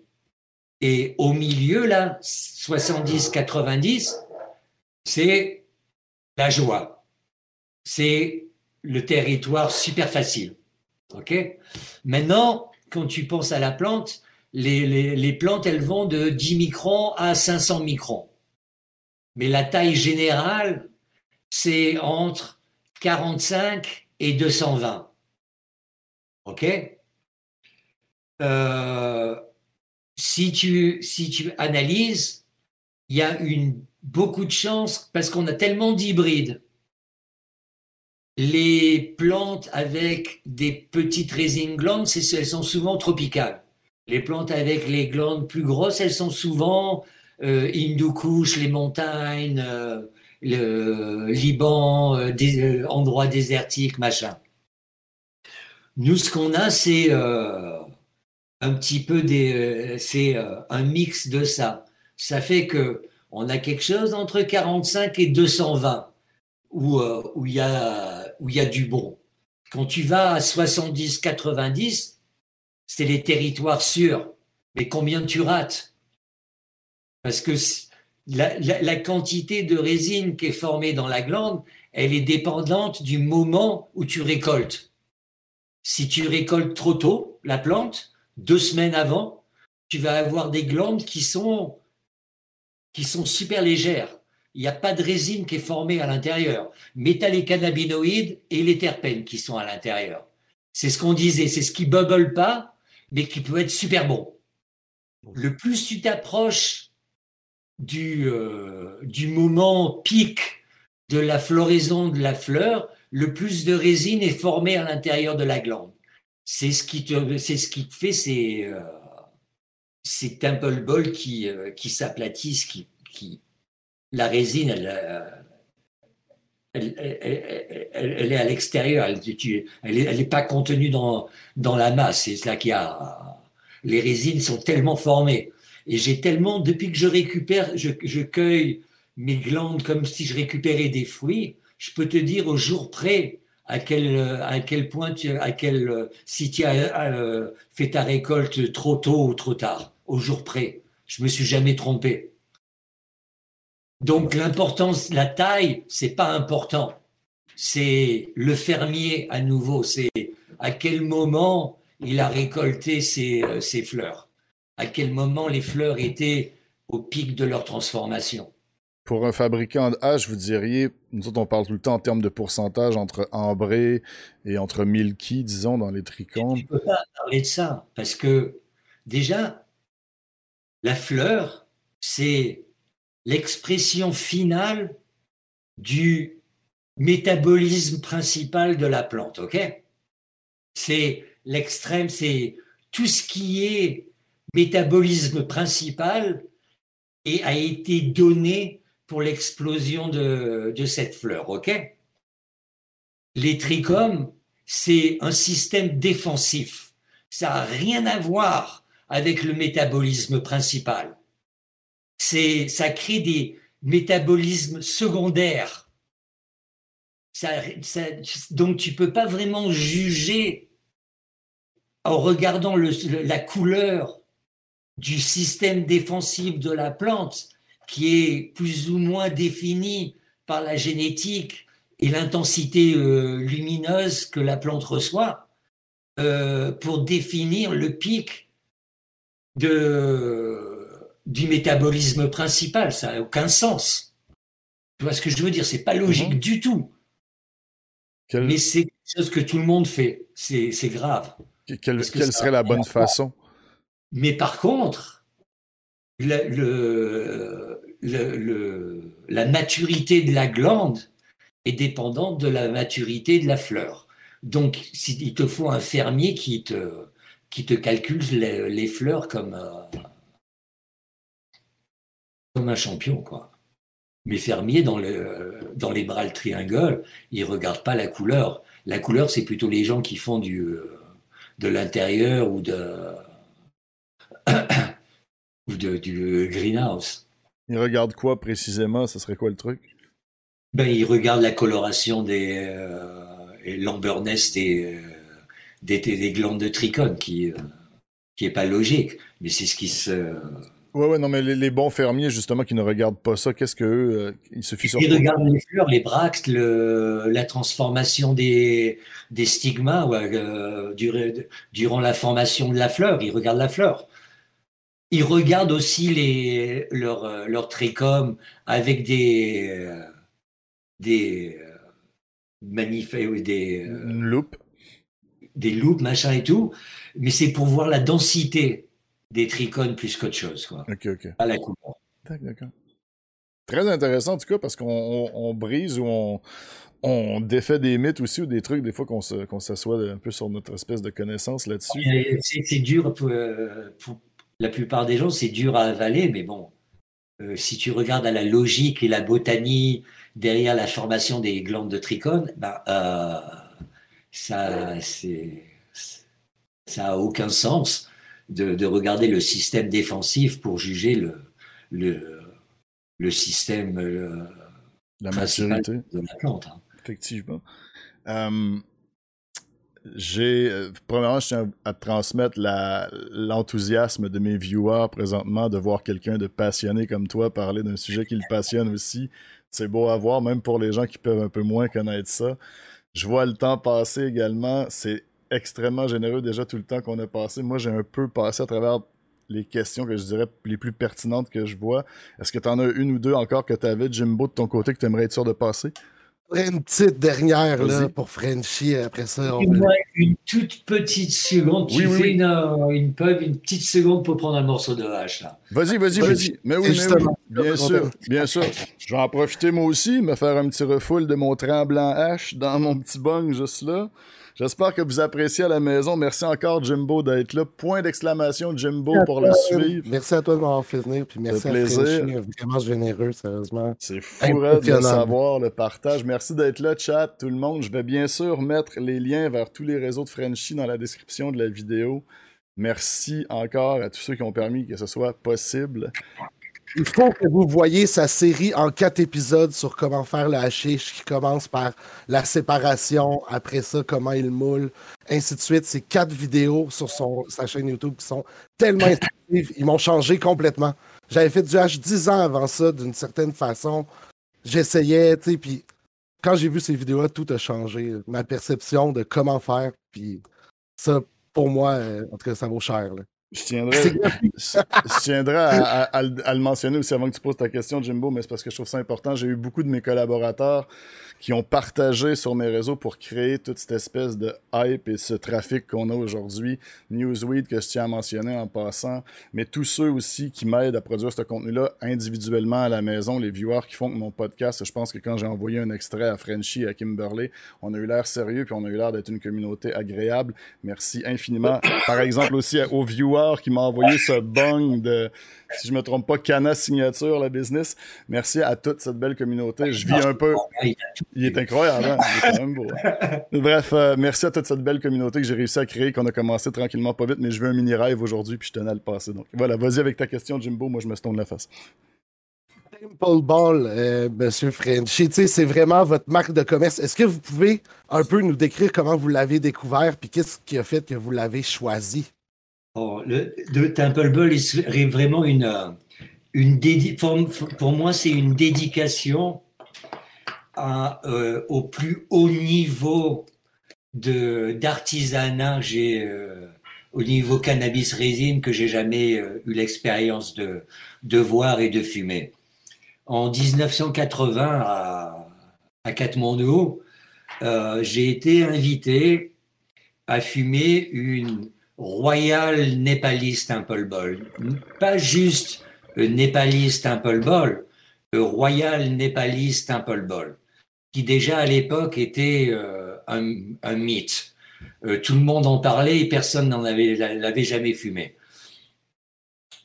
Et euh, un, local m'invite chez lui et mon anglais était vraiment pauvre, très pauvre à l'époque et son anglais n'était pas géant non plus. Donc, au niveau conversation, tu, euh, tu as une conversation, mais euh, euh, ça peut rester quand même assez limité. Et alors, il me, il, me répétait Royal Temple Ball et il me montrait une, espèce de boule noire qui ressemblait un peu à, un rocher qu'il y a dans les rivières qui est noir, mais pas vraiment euh, brillant, assez euh, une couleur euh, assez passée, pâle. Et smoking, smoking, là là là, c'était c'était sur le temple, là, sur le temple dans, dans sa maison, avec les photos de son père, du Dalai Lama, machin et tout. Et il, commence à il commençait à faire des, des trous sur toute la circonférence de, de la boule avant de, avant de, avant de l'ouvrir. Et euh, quand il l'a ouverte, il me l'a vraiment ouverte sous le nez. C'est c'est la première fois où j'ai été, j'ai reçu un punch de terpène. C'est en Inde, tu t'accroupis pour, euh, pour t'asseoir. Ton cul, il touche pas vraiment le sol. Oh, le truc, il, il, m'a poussé et mis le cul par terre, mais sévère.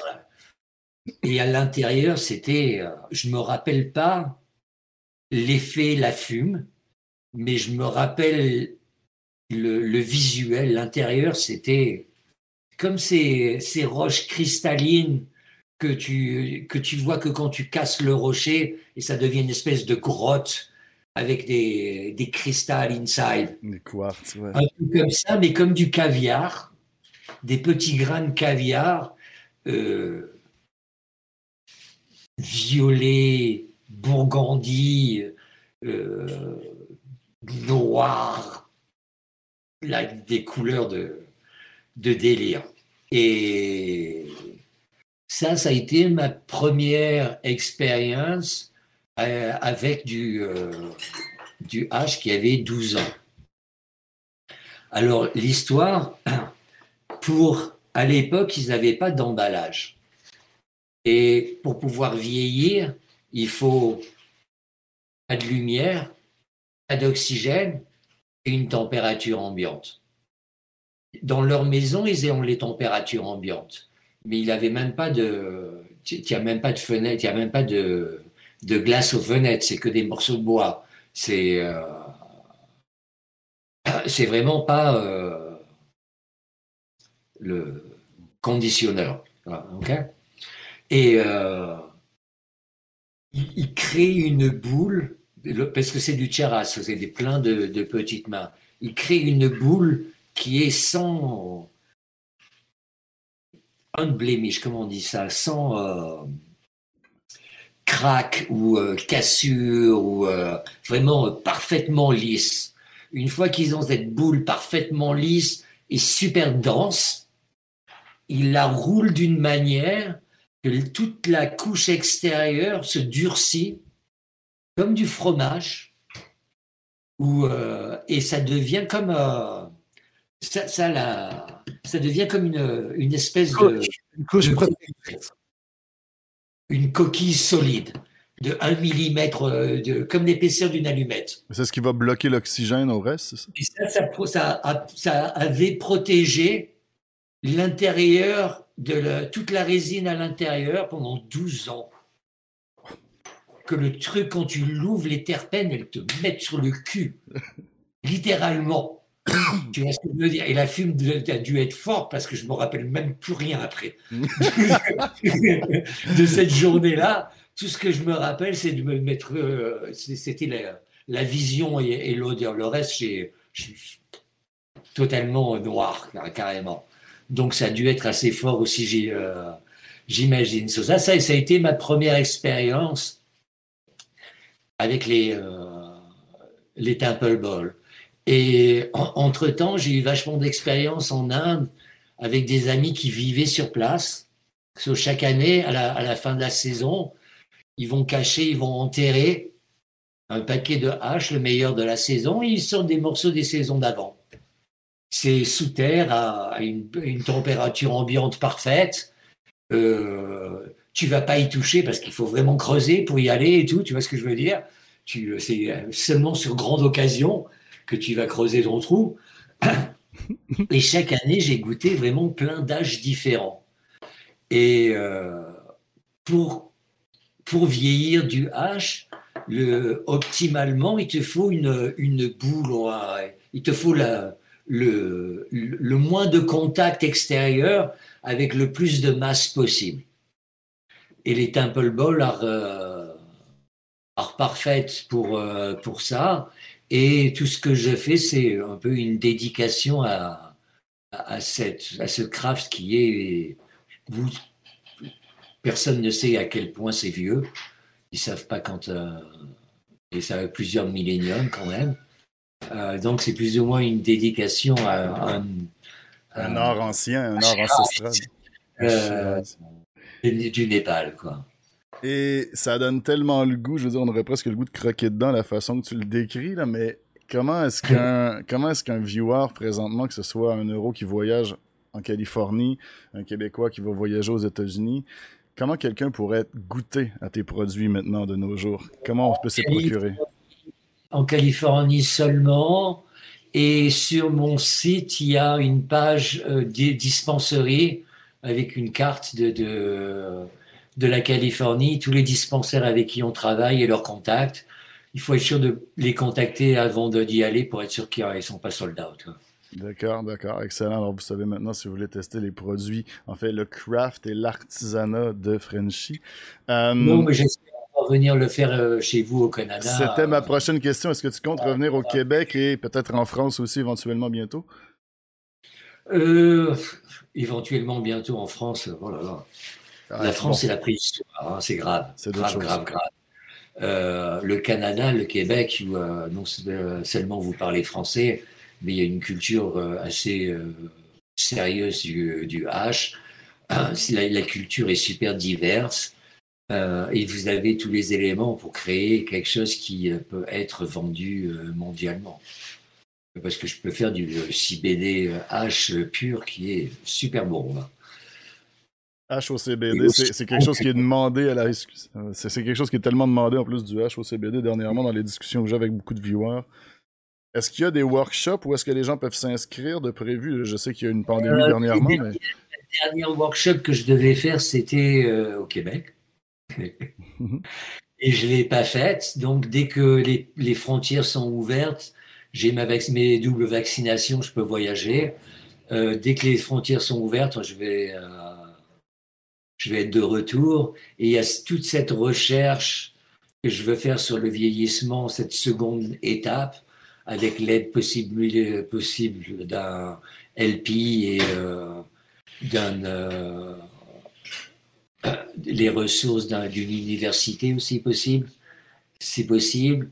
Et en même temps, on veut faire une, une étude des deux semaines avant la récolte, étudier. Non seulement prendre une macro photo des glandes sur, le même, sur les mêmes fleurs jour après jour, mais récolter des glandes sur les fleurs autour et les analyser tous les jours pour pouvoir suivre la transformation et la formation de résine que je sais qui, qui se passe pendant les deux dernières semaines pour pouvoir les calculer et pouvoir dire que, disons, euh, telle et telle génétique 14 euh, jours de, de la fin de la floraison, un terpène profile qui est comme ci, comme ci, comme ci et comme ça, un cannabinoïde profile qui est comme ci, comme ci, comme ci et comme ça, un niveau de résine qui est tel et tel.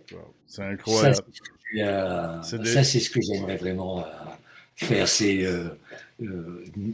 les projets pour l'année prochaine. Donc j'aimerais vraiment, je vais devoir passer pas mal de temps au, au Canada avec vraiment beaucoup de plaisir en fait. Ben, avec nous Donc, aussi si je fais ça, j'aurai moyen de travailler avec des LP euh, et de faire du, euh, du, Si je fais du H au Canada, il peut être euh, dispensé au, au Canada. Clairement. Sinon, c'est pas possible. Clairement. Écoute, c'est euh, clairement, si tu reviens ici, tu me tiens au courant, puis j'essaie d'avoir une rencontre ou au moins de pouvoir aller euh, déguster un peu de hache locale avec toi ici. Euh, j'ai, j'ai- j'ai- j'ai- j'ai- oui, ben oui, Jimbo, on t'invite. J'ai que des remerciements à te faire. Je voulais savoir, avant de te laisser aller, est-ce que tu aurais un mot à envoyer peut-être à ton pays d'origine, la France, ou est-ce que tu aurais quelqu'un à qui tu voudrais envoyer un, un shout-out ou un remerciement ou quelque chose avant que je te laisse partir? Non, euh, euh, c'est pas seulement à la France, c'est à, toute l'Europe. Euh, il ne devrait pas vraiment démoniser le, et quelques cannabinoïdes que ce soit pour essayer de créer une, une légalisation. Euh, connaître, euh, passer par le CBD, démoniser le THC pour essayer de créer une légalisation, je crois pas que c'est une solution le Canada est un bon exemple de ce qu'il faut faire et ne pas faire pour, euh, pour légaliser un pays. Et donc, si j'avais quelque chose à dire aux Français, c'est de, de prendre leçon avec vous au Canada et d'apprendre de vos erreurs et de vos réussites, parce que vous avez quelque chose de vraiment euh, solide, qui est solide à l'état à, à- à l'état euh, mondial, euh, au point qu'on peut utiliser des vrais scientistes et avoir le backup d'université pour faire des recherches sur, euh, sur le hashish et créer un, un futur, un futur positif pour la planète. changer le monde avec cette plante formidable qui a tellement de bons attributs. J'ai l'impression que je pourrais encore parler avec toi pendant trois heures et je me projette d'avance dans le futur pour la prochaine fois que je vais faire ça, soit en Californie, soit en t'accueillant ici. S'il y a des questions et s'il y a des, des trucs qui appellent, on peut se, on peut se la refaire dans, un, dans le futur. hein. C'est quelque chose qui tombe pas dans l'oreille d'un sourd, clairement. J'ai que des Oui. remerciements. Être live quand je viens, euh, quand je viens au. Canada la prochaine. Exact. Ou moi, comme je te dis, j'ai la chance parfois de voyager pour le travail. Si je vais en Californie, tu vas recevoir un courriel, clairement. Mais clairement. Écoute, merci encore à toi, Jimbo, aussi d'avoir participé. Merci de m'avoir initié. Merci infiniment. Je te laisse aller. Je pense que tu n'as même pas encore pu consommer le hashish que tu es allé chercher tantôt avant qu'on te pose tes dernières questions. Donc, merci infiniment, euh, Frenchie. On refait ça éventuellement, soit en direct ou encore via vidéo comme ça. C'était un honneur et un plaisir partagé par au moins 200 personnes qui te remercient également présentement dans le chat et qui te leur envoient euh, tout leur amour. Ça marche des, des deux côtés. Merci infiniment. Merci à vous pour m'avoir. Bonne soirée. Bye bye. Ciao.